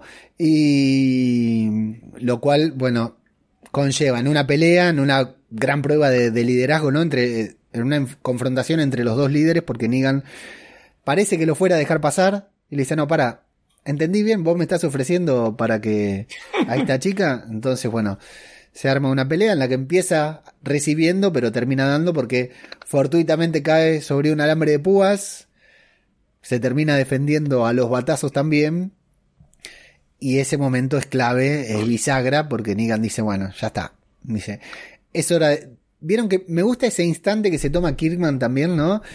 Eh, no sé si, eh, si alguno de ustedes lo leyó, yo leí un cómic nuevo. Parezco estúpido porque ayer grabé otro podcast y también hablé de esto que voy a hablar ahora, que se llama Firepower, un cómic nuevo de Robert Kirkman, que tiene el primer número, tiene como 50 páginas sin diálogo. Son solamente viñetas. Eh, lo cual a mí me pareció una genialidad porque se entiende a la perfección lo que el tipo quiere contar. Lo recomiendo, Firepower. Y acá hay cuatro o cinco viñetas después de esta escena tan violenta, ¿no? Porque es violenta, es fuerte, digamos, se, están peleando ahí entre ambos, le revienta la cabeza, tal como va a ser con Glenn, de hecho hasta tenemos un ojo por ahí rodando por, por, el, por la tierra y todo, tiene muchas similitudes. Y después se toma, tanto Negan como Kirkman como autor y el dibujante, cuatro o cinco viñetas de Negan en silencio, frente al fuego, poniéndose la campera, agarrando el alambre de púas y armando a Lucille y mirando el fuego como reflexionando, como haciendo el quiebre. De hecho, están las onomatopeyas de sus suspiros, ¿no? De sus sonidos, del sonido de su respiración. Mientras el tipo va, va reflexionando y después de golpe se levanta y dice, bueno, es hora de que les presente a Lucille. Con una viñeta increíble. Pero previamente, o sea, es muy contraclimático, por decir de- una manera, esas viñetas que encima tienen mucho negro, ¿no? Porque es de noche, oscura, Negan tiene la campera negra, digamos, eh, hay mucho contraste entre el negro y el blanco, hasta que le da play otra vez, ¿no? A, a la acción, a los diálogos, y arranca Negan con un monólogo interminable, como sus monólogos, explicando lo que va a hacer a continuación. A mí como momento me parece brutal. Oscar. Yo, eso en concreto es lo que, lo que más, sin duda alguna, eché en falta en, en el, en el episodio. Que le dieran un poquito más de, de protagonismo y de énfasis a la creación de Lucille. Claro. Porque en el episodio lo que vimos fue, o sea, el tío corta y ves que le pega un corte al alambre de espino y lo siguiente que vemos es ahí con unos guantes, además con esa chaqueta horrorosa que llevaba, que parece un batín más que una chaqueta. Y, y- y lo ves ahí enrollando el alambre de espino de una manera súper rápida, que, que además también te tengo que decir que yo lo he hecho y eso no es así. Es imposible enrollar un puto alambre de espino así, ya os lo digo que no, o sea, acabas con las manos destrozadas, mucha fuerza. Eso no es así. Pero, pero eché, eché mucho en falta el que, el que no el, el, el que fuera como en el cómic, que lo viéramos ahí en, en delante de una hoguera. O sea, el, el cómo lo hiciera me daba igual, pero, pero que se, pero que sí que le, que le dieran un poquito más de protagonismo, que le dieran, no sé, un poco, mm, por compararlo con algo, ¿os acordáis vosotros la peli de Pesadilla en el Street? Sí. Al, pri- al principio de todo, cuando se ve cuando se, cuando se crea el guante. No, yo no me acuerdo. No, no- no lo eso. es, es- básicamente es la intro de la película. Es la intro de la película que dura a lo mejor como tres minutos. Pero en esa intro se ve mm, casi todo el proceso de la creación del guante. O sea, cómo el tío le va dando forma a los dedos, cómo le va soldando las cuchillas. O sea, hubiera estado guay que le hubieran dado un poquito más de protagonismo a esa creación de, de la Lucille, porque creo que es. eh, y, y no lo puede negar nadie, igual que el guante de Freddy, como os estoy poniendo como ejemplo, es un elemento icónico de la serie. Y ya no solo de la serie, o sea, es un, es un elemento icónico que se ha convertido en algo icónico fuera de la Sí, serie. es parte de la cultura popular. Un bate con alambre de espinos no es un bate con alambre de espinos, es una Lucille. Sí. Sí. Sí, sí, tal A lo cual. mejor y los extras vendrá Negan. Hubiera estado guay ver, ver, ver un poco mm, más eso. Y eso es una de las cosas que más echen falta, pero bueno, es- está, está bien. David, este momento, Gema, Ay, David, Gema. Totalmente. Sí, Yo ahí- estoy totalmente de acuerdo con, con Oscar en ese sentido. Sí. Me faltó un poco más de énfasis en Lucille, en la creación de Lucille. Ahí hay una parte que tenía que apuntada para comentar que me parece buenísimo, que cuando se carga ya el líder del otro grupo, y era por leerlo, eh, leo brevemente lo que una de las viñetas, que es que, joder, es cojonudo el, el texto que pone, que le pone, que una vez que se carga el líder del otro grupo, le, le, le dice a los otros, hasta ahora habéis sido supervivientes. Eso es lo máximo a lo que podéis aspirar. O sea, es que solamente la frasecita esta es que es de cabrón, no, lo siguiente, ¿sabes? Es perfecto, sí, sí, sí, es perfecto. Y, y- y se presenta a su grupo, al grupo que estaba con él, Dwight, su esposa, o sea, Sherry y los demás, que mm, creo que ni siquiera tienen nombre por el momento, los presenta como los salvadores de ese grupo que hasta ahora, hasta ese momento, solo habían sido supervivientes. Después, bueno, tiene una confrontación ahí con otro que dice, ¿cómo, cómo querés que confiemos en vos? Y me dice, mirá, uy, veo que tus cojones te dicen que tenés que enfrentarme, pero yo tengo acá mis cojones que van a hablar con tus cojones y te van a decir, me- eh, o sea, nuevamente, semánticamente es hermosa la frase, hermosamente incorrecta, digamos, pero está perfectamente narrada. Y, pero termina con eh, Negan fundando, podríamos decir, a los salvadores, digamos, de una manera violenta eh, y de- con la determinación que ya se le viene manifestando, digamos, si yo quiero, o sea, o vivo solo el resto, lo, lo que habría hecho, lo que le hubiera gustado hacer a Daryl por ahí en algún momento, ¿no? Eh, mantenerse aislado, pues en algún punto eh, Negan dice, Miren, a ustedes lo- los mataron a todos, los matan, todos ustedes mueren, dice, pero yo no muero porque a mí Lucille me protege. A mí Lucille me encerró en una burbuja y la burbuja en la que me encerró Lucille está muy lejos de ser algo místico de lo que habla Negan y no deja de estar relacionado con la pérdida. Hace poco estuvimos hablando de mucho de, sobre WandaVision, ¿no? Viendo WandaVision, todo, que era una serie que hablaba sobre la pérdida. Y todo este camino de Negan también tiene que ver con la pérdida, porque dice, tengo a Lucille que me protege, porque me protege en una burbuja en la que yo no siento nada. A mí no me importa si se me muere el de al lado o si sobrevive. Yo solamente tengo que seguir para adelante. Si se me cruza uno, le tengo que romper la cabeza. Si tengo uno al lado, lo tengo que, ayudar y lo que fuera, va, va, va diciendo Negan. Eh, es una, una, burbuja de sentimientos que lo terminó inmunizando ante las pérdidas, entonces no, no siente traumas en cierta manera, ¿no? Y eso lo convierte en la persona ideal para, bueno, tal vez era, fue el punto débil de Rick en la serie, ¿no? Eh, fue el punto débil de Rick, siempre mirar por los demás, mirar por los suyos y bueno, eh, cometer varias, varias errores o tomar malas decisiones justamente por eso. Entonces acá Negan dice, bueno, en algún punto en base a eso dice, si yo quiero o, sigo solo mi camino o me rodeo de gente pero haciéndome cargo yo y listo. Ustedes, y se lo dice literal al final del cómic, trabajan para nosotros, nosotros somos sus salvadores y si quieren sobrevivir van a tener que hacer todo lo que nosotros le digamos. Y de esa manera, sí, con elocuencia, con violencia y con un gran discurso de Negan que incluso tiene humor y mala educación, todo lo que tiene que tener, termina el cómic, que es una historia recontra cortita, insisto, pero la cantidad de, de sucesos, la cantidad de acontecimientos que hay en esas 14 páginas de cómic es, es enorme. Y, y no queda para nada precipitada la construcción del Negan que todos conocimos en el número 100 de ese cómic y que a todos nos impactó. Eh, a mí la verdad me pareció como... Primero se lee en 5 minutos literal eh, y no sé, pocas lecturas de 5 minutos pueden ser tan reconfortantes o entretener tanto como este arco de Negan, que hay momentos las viñetas son tan rápidas que no sé si les pasó David Gema a ustedes que lo leyeron ahora puntualmente para, para el programa, si les pasó de que van tan rápido con las viñetas que tienen que volver porque dicen, no, algo me debo haber perdido, algo estoy viendo de más, ¿no? Sí, sí, sí, sí, totalmente, totalmente. Sí, en algunos momentos sí que pasa, lo dices tú.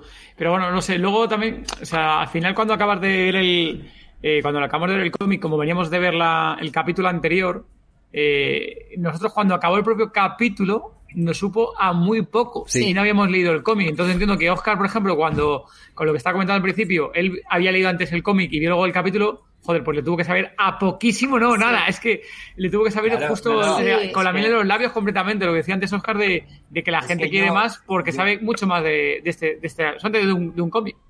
Es que yo con el episodio, eh, o sea, cada, cada cada 10 minutos, te puedo decir, cada 10 minutos lo iba parando porque iba viendo que iban pasando de, el tiempo rápido y todavía estábamos en, el arco de, lo que es la historia de Lucille, ¿sabes? Y yo decía, hostia, tío, esto va a terminar, porque sabía que duraba 49 minutos y era como, esto va a terminar y no va a contar la historia como, como tal. Y efectivamente, o sea, la historia que te cuenta es la historia relacionada con, la, con, lo que pasa con Lucille. Pero lo que, lo, que, lo que todos queremos ver ahora mismo, que es cómo, cómo pasa del punto A al punto B, dejando por en medio un reguero de sangre, Eso, es la historia que, nos ha, que se nos ha quedado a todos ahí pendiente, que la estamos pidiendo. Así es. Eso es lo que ha faltado. Espero que los de AMC, como hemos dicho al principio, viendo la oleada de peticiones que están lloviendo por todas las redes, más las respuestas que han recibido a través de su encuesta en su propia página de Networks y demás, eh, decidan, decidan hacerlo. De hecho, bueno, yo mm, creo que el, el tweet que ha, el tweet que ha, que ha publicado el propio Jeffrey Dean Morgan hoy es una declaración de intenciones en toda regla. ¿Qué puso hoy? No lo vi, no lo vi el tweet. Eh, ha, compartido la noticia esta de la página Comic Book que AMC está interesada en hacer y la ha compartido con un simple jaja. Claro, que, mucha gente se lo ha tomado como un jaja de ni de coña, pero la mayoría de la gente se lo ha tomado como un jaja en plan que sepáis que la gente quiere que haga esto y lo vamos a hacer, porque de hecho él ya mostró su interés hace mucho tiempo. Sí, sí, sí. En querer hacer un spin-off. Es su personaje, Negan es su personaje. Si pudiera comprar los derechos de Negan, los compraría. claro, es que es que eh, yo lo he, medio discutido muchas veces con, David, porque David parece que tiene ganas de que se vaya de la serie ya, y está siempre con el rollo de, es que quiere hacer una película, es que va a hacer una película, es que va a aparecer en The Voice, es que no sé qué, pero vale, sí, o sea, al margen de todo eso, yo creo que Jeffrey Dean Morgan aquí ahora mismo tiene una deuda enorme, enorme con Negan. Porque ahora mismo Jeffrey Dean Morgan tiene todos los papeles que tiene y está donde está y es el que es por Negan. Porque antes de Negan hizo una serie de películas, pero siempre va a haber un antes y un después, en Jeffrey Dean Morgan con Negan. Negan es su personaje por excelencia y mucha gente lo, re- lo- lo recordará siempre como Negan. No lo recordará por el personaje ese que hizo que se moría en Anatomía de Grey o por no, será o por el padre de los Winchester, no, será. Le quiero mandar un saludo acá a Andrés que se había sumado a la transmisión. Yo no sabía quién era porque no tiene eh, avatar ni nada. Y me dice que da fe que ayer hablé de, de eh, Fight Power, el nuevo cómic de Kirman, porque grabé con él ayer. Entonces se lo dije a él por eso. Le taladré la cabeza hablando de Fight Power. ¿Qué hora estamos? Son 19.03 acá en Argentina. Sí, lo voy a decir porque ahora mañana publicamos un, el podcast sobre Invincible, la serie de Amazon Prime, basada en un cómic de Robert Kirkman también, que es una joyita. Serie, cómic, todo es una joyita total, lo recomiendo enfáticamente. Y mañana sale, sacamos el cómic que hablamos con Andrés del podcast KBWW, un podcast también que reseña cine y series. Así que ahí queda hecha la recomendación y bueno, ahí dice que se tiene que ir porque lo están reclamando al igual que a todos nosotros. Eh, sí, yo creo que para cerrar, digamos, con el tema de Negan y Jeffrey Dean Morgan, no dudo de que AMC va a ser un spin-off o algo. No es- este no es el último capítulo que vamos a tener sobre Negan. O sea, AMC, The Walking Dead está terminando, pero la historia de AMC con The Walking Dead recién comienza, porque a partir de tener completo control de la distribución de, de Walking Dead, o sea, emitirlo nada más que en su cadena y no tener que compartir con Fox, con Disney ni con nadie más, tener la suscripción a través de AMC Plus, que es lo único que le parece interesar ahora, los suscriptores de pago que tenga, por supuesto, ¿no? A todos nos interesa exactamente lo mismo. Eh, a partir de ahí AMC está construyendo un imperio y se vendrán series animadas. Habían dicho que íbamos a tener una comedia de, de- de- ambientada en el universo de The Walking Dead. O sea, vendrán cosas buenas, vendrán cosas malas. Entre tantas cosas que van a sacar, no dudo para nada que hagan un spin-off de Negan. Veremos si ese spin-off Yo es. solo espero, Sí, yo solo espero que ese spin-off, si llega, llegue de so- o sea, llegue de sopetón, que no hagan como han hecho con las películas de Sabía que iba a decirlo. No, no. nadie sabe nada de ellas. olvídate. No- Espero que la de Negan sea eh, Negan estreno dentro de tres meses. No, no.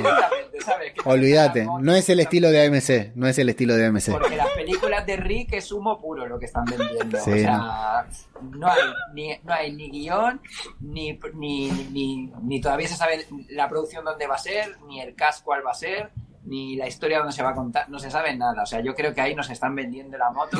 Esto es como lo del cartel ese que se colgaba en las panaderías de y se decía mañana sí que cada día leen lo mismo. Pues esto, tal cual. O sea, cada día estamos leyendo las películas de Rick, las películas de Rick, pero así llevamos tres años leyendo cada día las películas de Rick y las películas de Rick no salen. Lo peor de todo es Ni que salen ni creo que saldrán. es que Kirman debe tener una pizarra, ¿no? Porque a medida que se van postergando las películas, eh, sigue avanzando The Walking Dead, sigue avanz- avanzando Fear The Walking Dead y sigue avanzando The Walking Dead World Beyond, que van veniendo elementos que todos en algún momento van a tener que cerrar o no en la película de Rick. Entonces Kirman de, bueno, acá me pusieron un helicóptero, acá me pusieron una.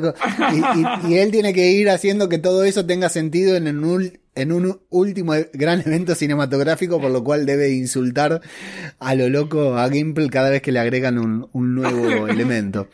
Eh, y sobre el personaje, sobre Negan, así como Oscar decía eh, que no, que, que todo el mundo conoce a Lucille, que un bate con alambre de púas ahora es Lucille. Eh, yo creo que Jeffrey Dean Morgan, a partir de la construcción de este personaje, tanto Negan, o sea, vos decías, Jeffrey Dean Morgan le debe su carrera a Negan ahora, que coincido 100% con eso, y el personaje de Negan, si existiera, o Kirkman, lo que fuera, le debe también a la interpretación, e interpretación de Jeffrey Dean Morgan el haberse, el haber tomado la repercusión que tiene. Eh, yo creo que ha construido a un villano de antología. O sea, en 20 años van a hablar los mejores 10 villanos de la televisión y Negan va a formar parte de uno de esos villanos, digamos, junto con tantos otros que podemos mencionar, eh, no sé, de Juego de Tronos, de los grandes villanos, de los grandes eventos eh, televisivos o cinematográficos, Negan es uno de ellos, sin duda. Si bien ahora ya no es un, un villano, ¿no? Es un personaje más que pudo ser antagonista o puede volver a ser antagonista lo que fuera. Es un, sin dudas es un personaje de antología de la televisión de los 10, 20, 50, no sé, dependiendo quién elija, mejores personajes de la TV, mejores actuados y todo. Y en cuanto al spin-off, hay que ver. Sí, yo creo que el spin-off está cantadísimo. No, no, no creo para nada que AMC deje pasar esta oportunidad de, de juntar dinero, vender muñequitos, eh, camperas de cuero, eh, bates. No, no, para nada. No, eso no lo puede dejar pasar AMC. Hay que ver si deciden contar un flashback, ¿no? Un flashback, porque el flashback, como decíamos, una retrospectiva de Negan desde el, este, desde el final de este episodio de la serie hasta eh, el momento en que se encuentran ahí con, con Glenn y con todos, que estaría buenísimo, ¿no? Verlo desde otro punto de vista. Incluso enterarte desde su punto de vista de que unos extraños entraron a esa estación de televisión y mataron a su, a la gente mientras dormía, ¿no? No estaría mal. Eh, hay que ver si el spin-off construye todo eso, que sería finito, porque tendría un tiempo limitado, un periodo limitado de tiempo para narrar, o deciden que termine la serie y Negan se abra paso por una línea tangente, ¿no? Carol y Daryl se vayan para allá, y para el otro lado se vaya Negan y termine con su propia serie, tal vez con Judith, haciéndose cargo de Judith y todo, que estaría brutal una serie Estaría bien. entre ambos. Estaría bien hacer una un spin-off así y tal. Lo que pasa es que, claro, si hacen eso, tienen, tienen que hacer de forma irremediable eh, contar la historia de, de- de lo de los salvadores. Y luego ya que peguen el salto argumental Sí, de 12, 13, los años que sea por delante y a partir de ahí... o incluso lo pueden ir contando a modo flashback también, como lo hicieron en este capítulo. Claro, de hecho, o sea, por ejemplo, el cómic, el cómic este de Negan Vive es eh, es muchos muchos años después de todo esto. El cómic el cómic de Negan Vive es muchos años después y de hecho eh, Kirkman también a- a- antes de ayer creo que fue en una entrevista eh, dejó caer que probablemente este año íbamos a tener un segundo número de Negan Sí. Vive, o sea que probablemente se iban a sacar más cómics de Negan. Con lo cual, eh, no sería descabellado un spin-off. No, no, para nada. Pero, pero sí que es verdad que si lo quieren hacer, lo pueden hacer, pero primero tienen que contar la historia que nos han dejado a todos ahí Sí. en stand-by. Sí, sí, sí, coincido. Nos pregunta Rodrigo Miranda Soler, David, Gema, si van a ver la serie de The Last of Us. la veremos sin duda. Sí. Seguro, seguro. La tenemos ahí apuntada, que supuestamente podría salir este año con un poco de suerte. Ya que tienen a los actores protagonistas, a lo mejor con un poco de suerte la tenemos a finales de este año. Eh, Oscar, sí, sí, la, la veremos. Yo también, yo también. Sí. Yo, a ver, no soy muy de videojuegos, pero justo eh, ese era uno de los videojuegos favoritos de mi hija y, y sí, sí, la veré. Además, se, eh, se lo debo a mi hija verla porque se- ella se pasó todo el juego menos el final y no, no había manera de pasárselo y, y- y yo un día cogí el mando y sin querer lo pasé. o sea, le jodí, le jodí el final, o sea que se lo debo. brutal, brutal. Bueno, sí, y yo también, Rodri, yo la voy a ver con muchas ganas. eh, fundamentalmente, porque esta es la que es de HBO, ¿no? The Last of Us, la hace Sí, HBO. sí, sí, Tiene Eh, realmente mucho cariño ahí. Sí, a mí. Y pasta, mucho dinero. Y aparte está eh, Pedrito Pascal, ¿no? Como protagonista. Está animando el área, sí. Está Pedrito Pascal, está la chica mormón de Game of Thrones y pinta, pinta bien esta serie. Vamos a ver cuánto Sí. tarda, pero sí. Eh, el cura Legañas dice que yo digo que el spin-off de Negan es finito. A ver, creo que viene, continúa con una grosería esto. Sí, es finito. Y los 10 años encerrado, que, ah, sí, claro, ahí tienen para contar. claro, los 10 años de Negan encerrado, es cierto. verdad, es- El spin-off de Negan es finito basándonos en la historia que, que sabemos hasta ahora, pero, o sea, es como cualquier película, cualquier, cualquier serie. Tú puedes escribir un guion y sacar de ahí y tratar de explotar lo que quieras.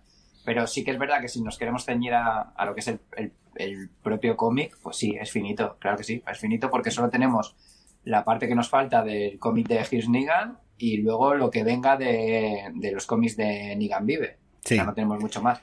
Pero bueno, yo creo que si lo que quieren es explotar un poco la gallina de los huevos de oro en lo que a ese personaje se refiere, ya se buscarán ellos la vida Sí, sí, sí. para generar un guion que les pueda durar, pues a lo mejor un- una miniserie tipo World Beyond, de dos temporadas de ocho episodios y, Ujú. y- y para adelante.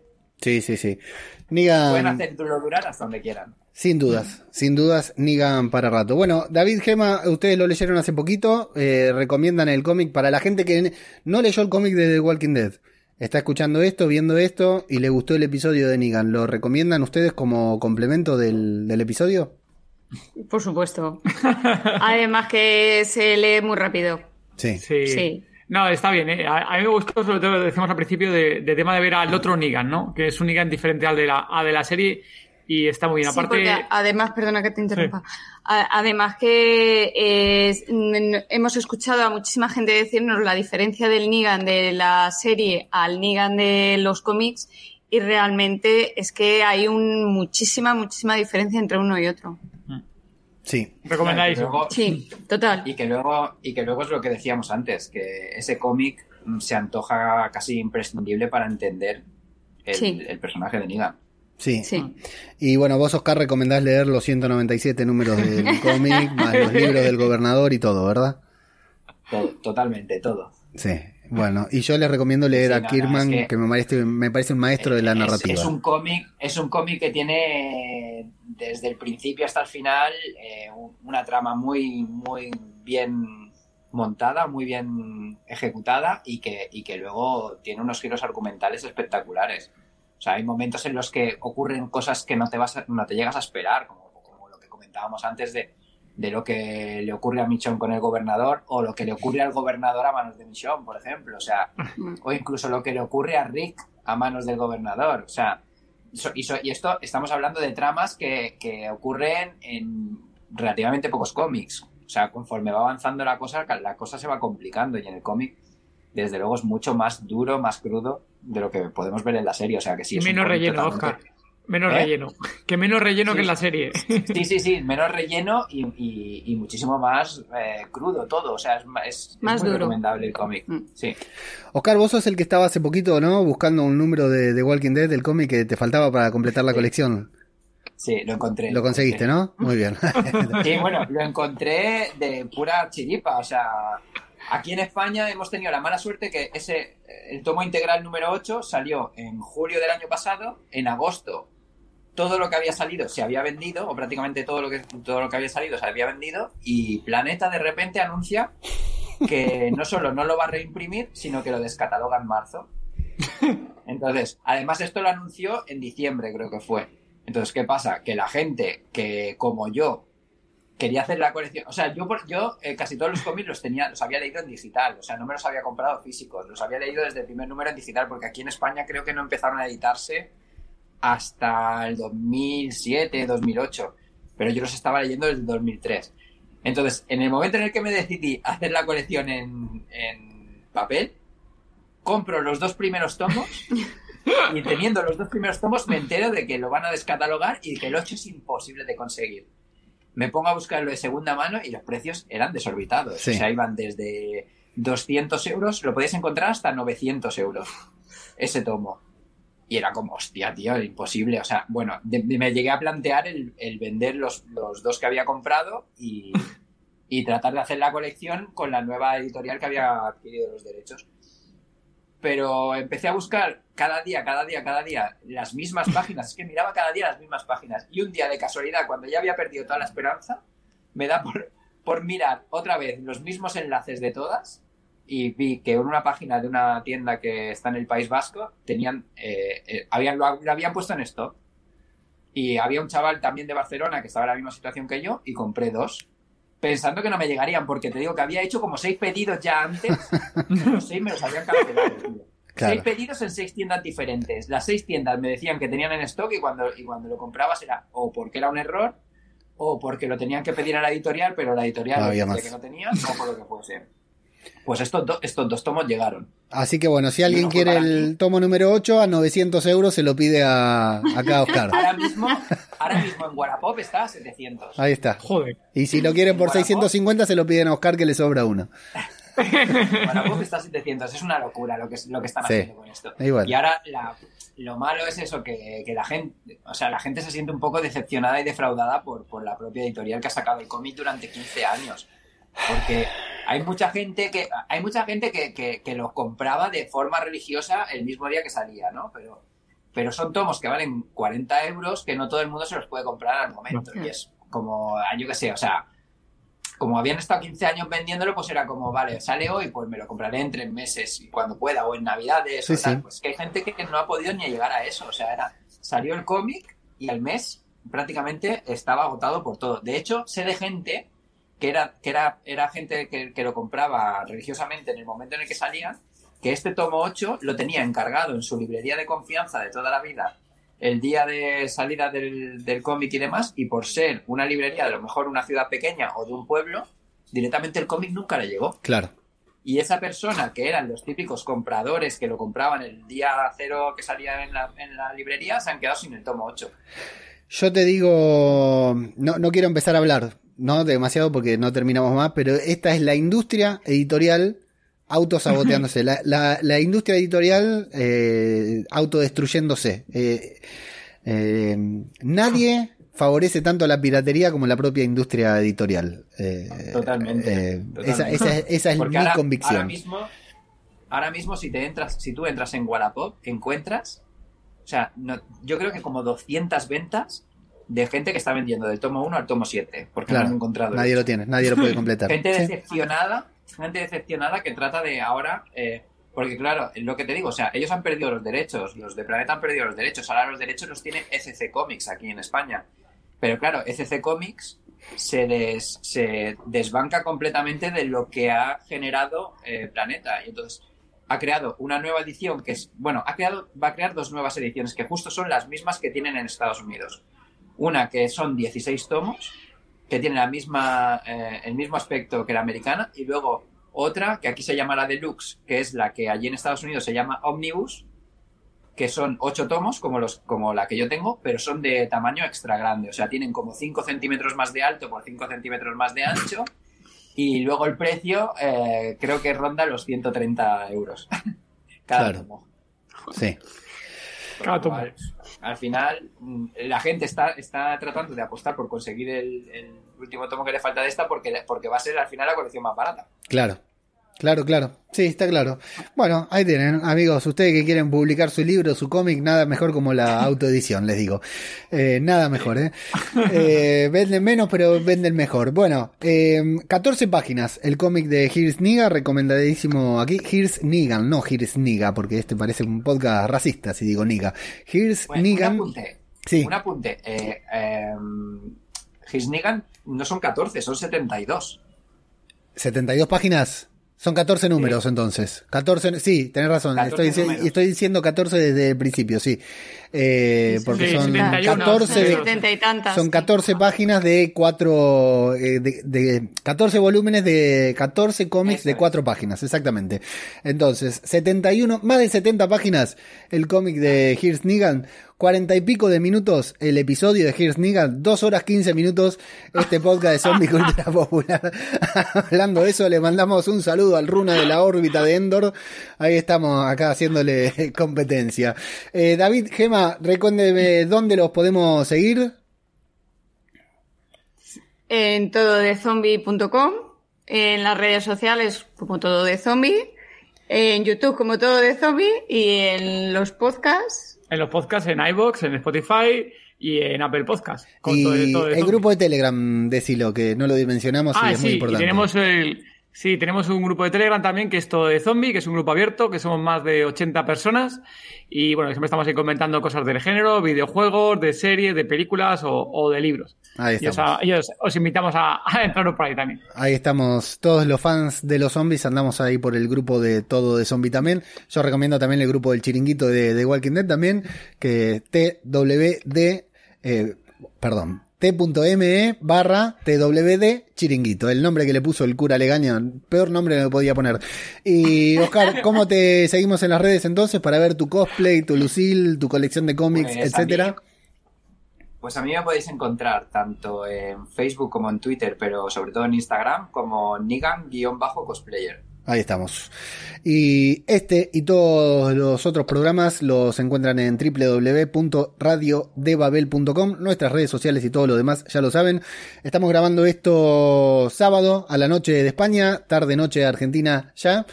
Eh, queda subido en, YouTube, en Evox, en Spotify, en Apple Podcast, en Google Podcast. El, esto es sábado. Próximo lunes ya estamos con la review del episodio 8, no, 6x08 de Fear the Walking Dead, capitulazo de Fear the Walking Dead, así que ahí los vemos. Ojo con el spoiler estos días, ¿eh? Si aguantaron hasta ahora sin spoiler, ojo con el spoiler estos días porque se viene calentito el spoiler. Así que bueno, eh, Oscar, David, Gema, les agradezco enormemente por la participación y bueno, vamos a tener que hacer otro sin dudas, ¿eh? porque estuvo más que bueno. Muchas gracias. Muy bien. Gracias. Y a todos los que escucharon, muchas gracias también y hasta la próxima.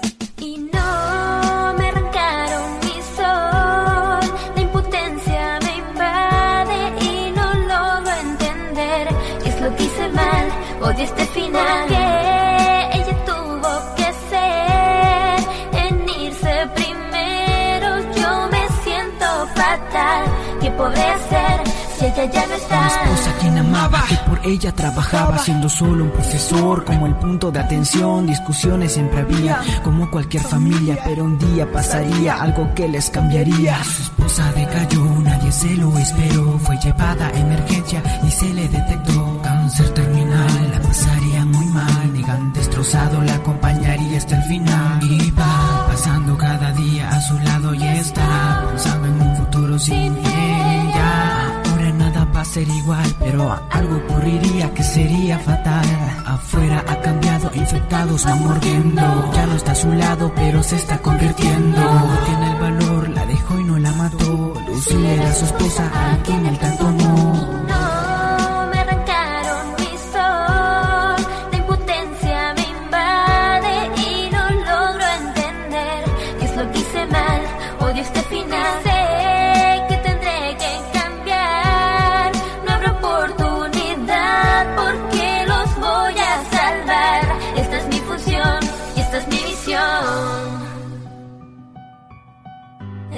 misión y esta es mi función.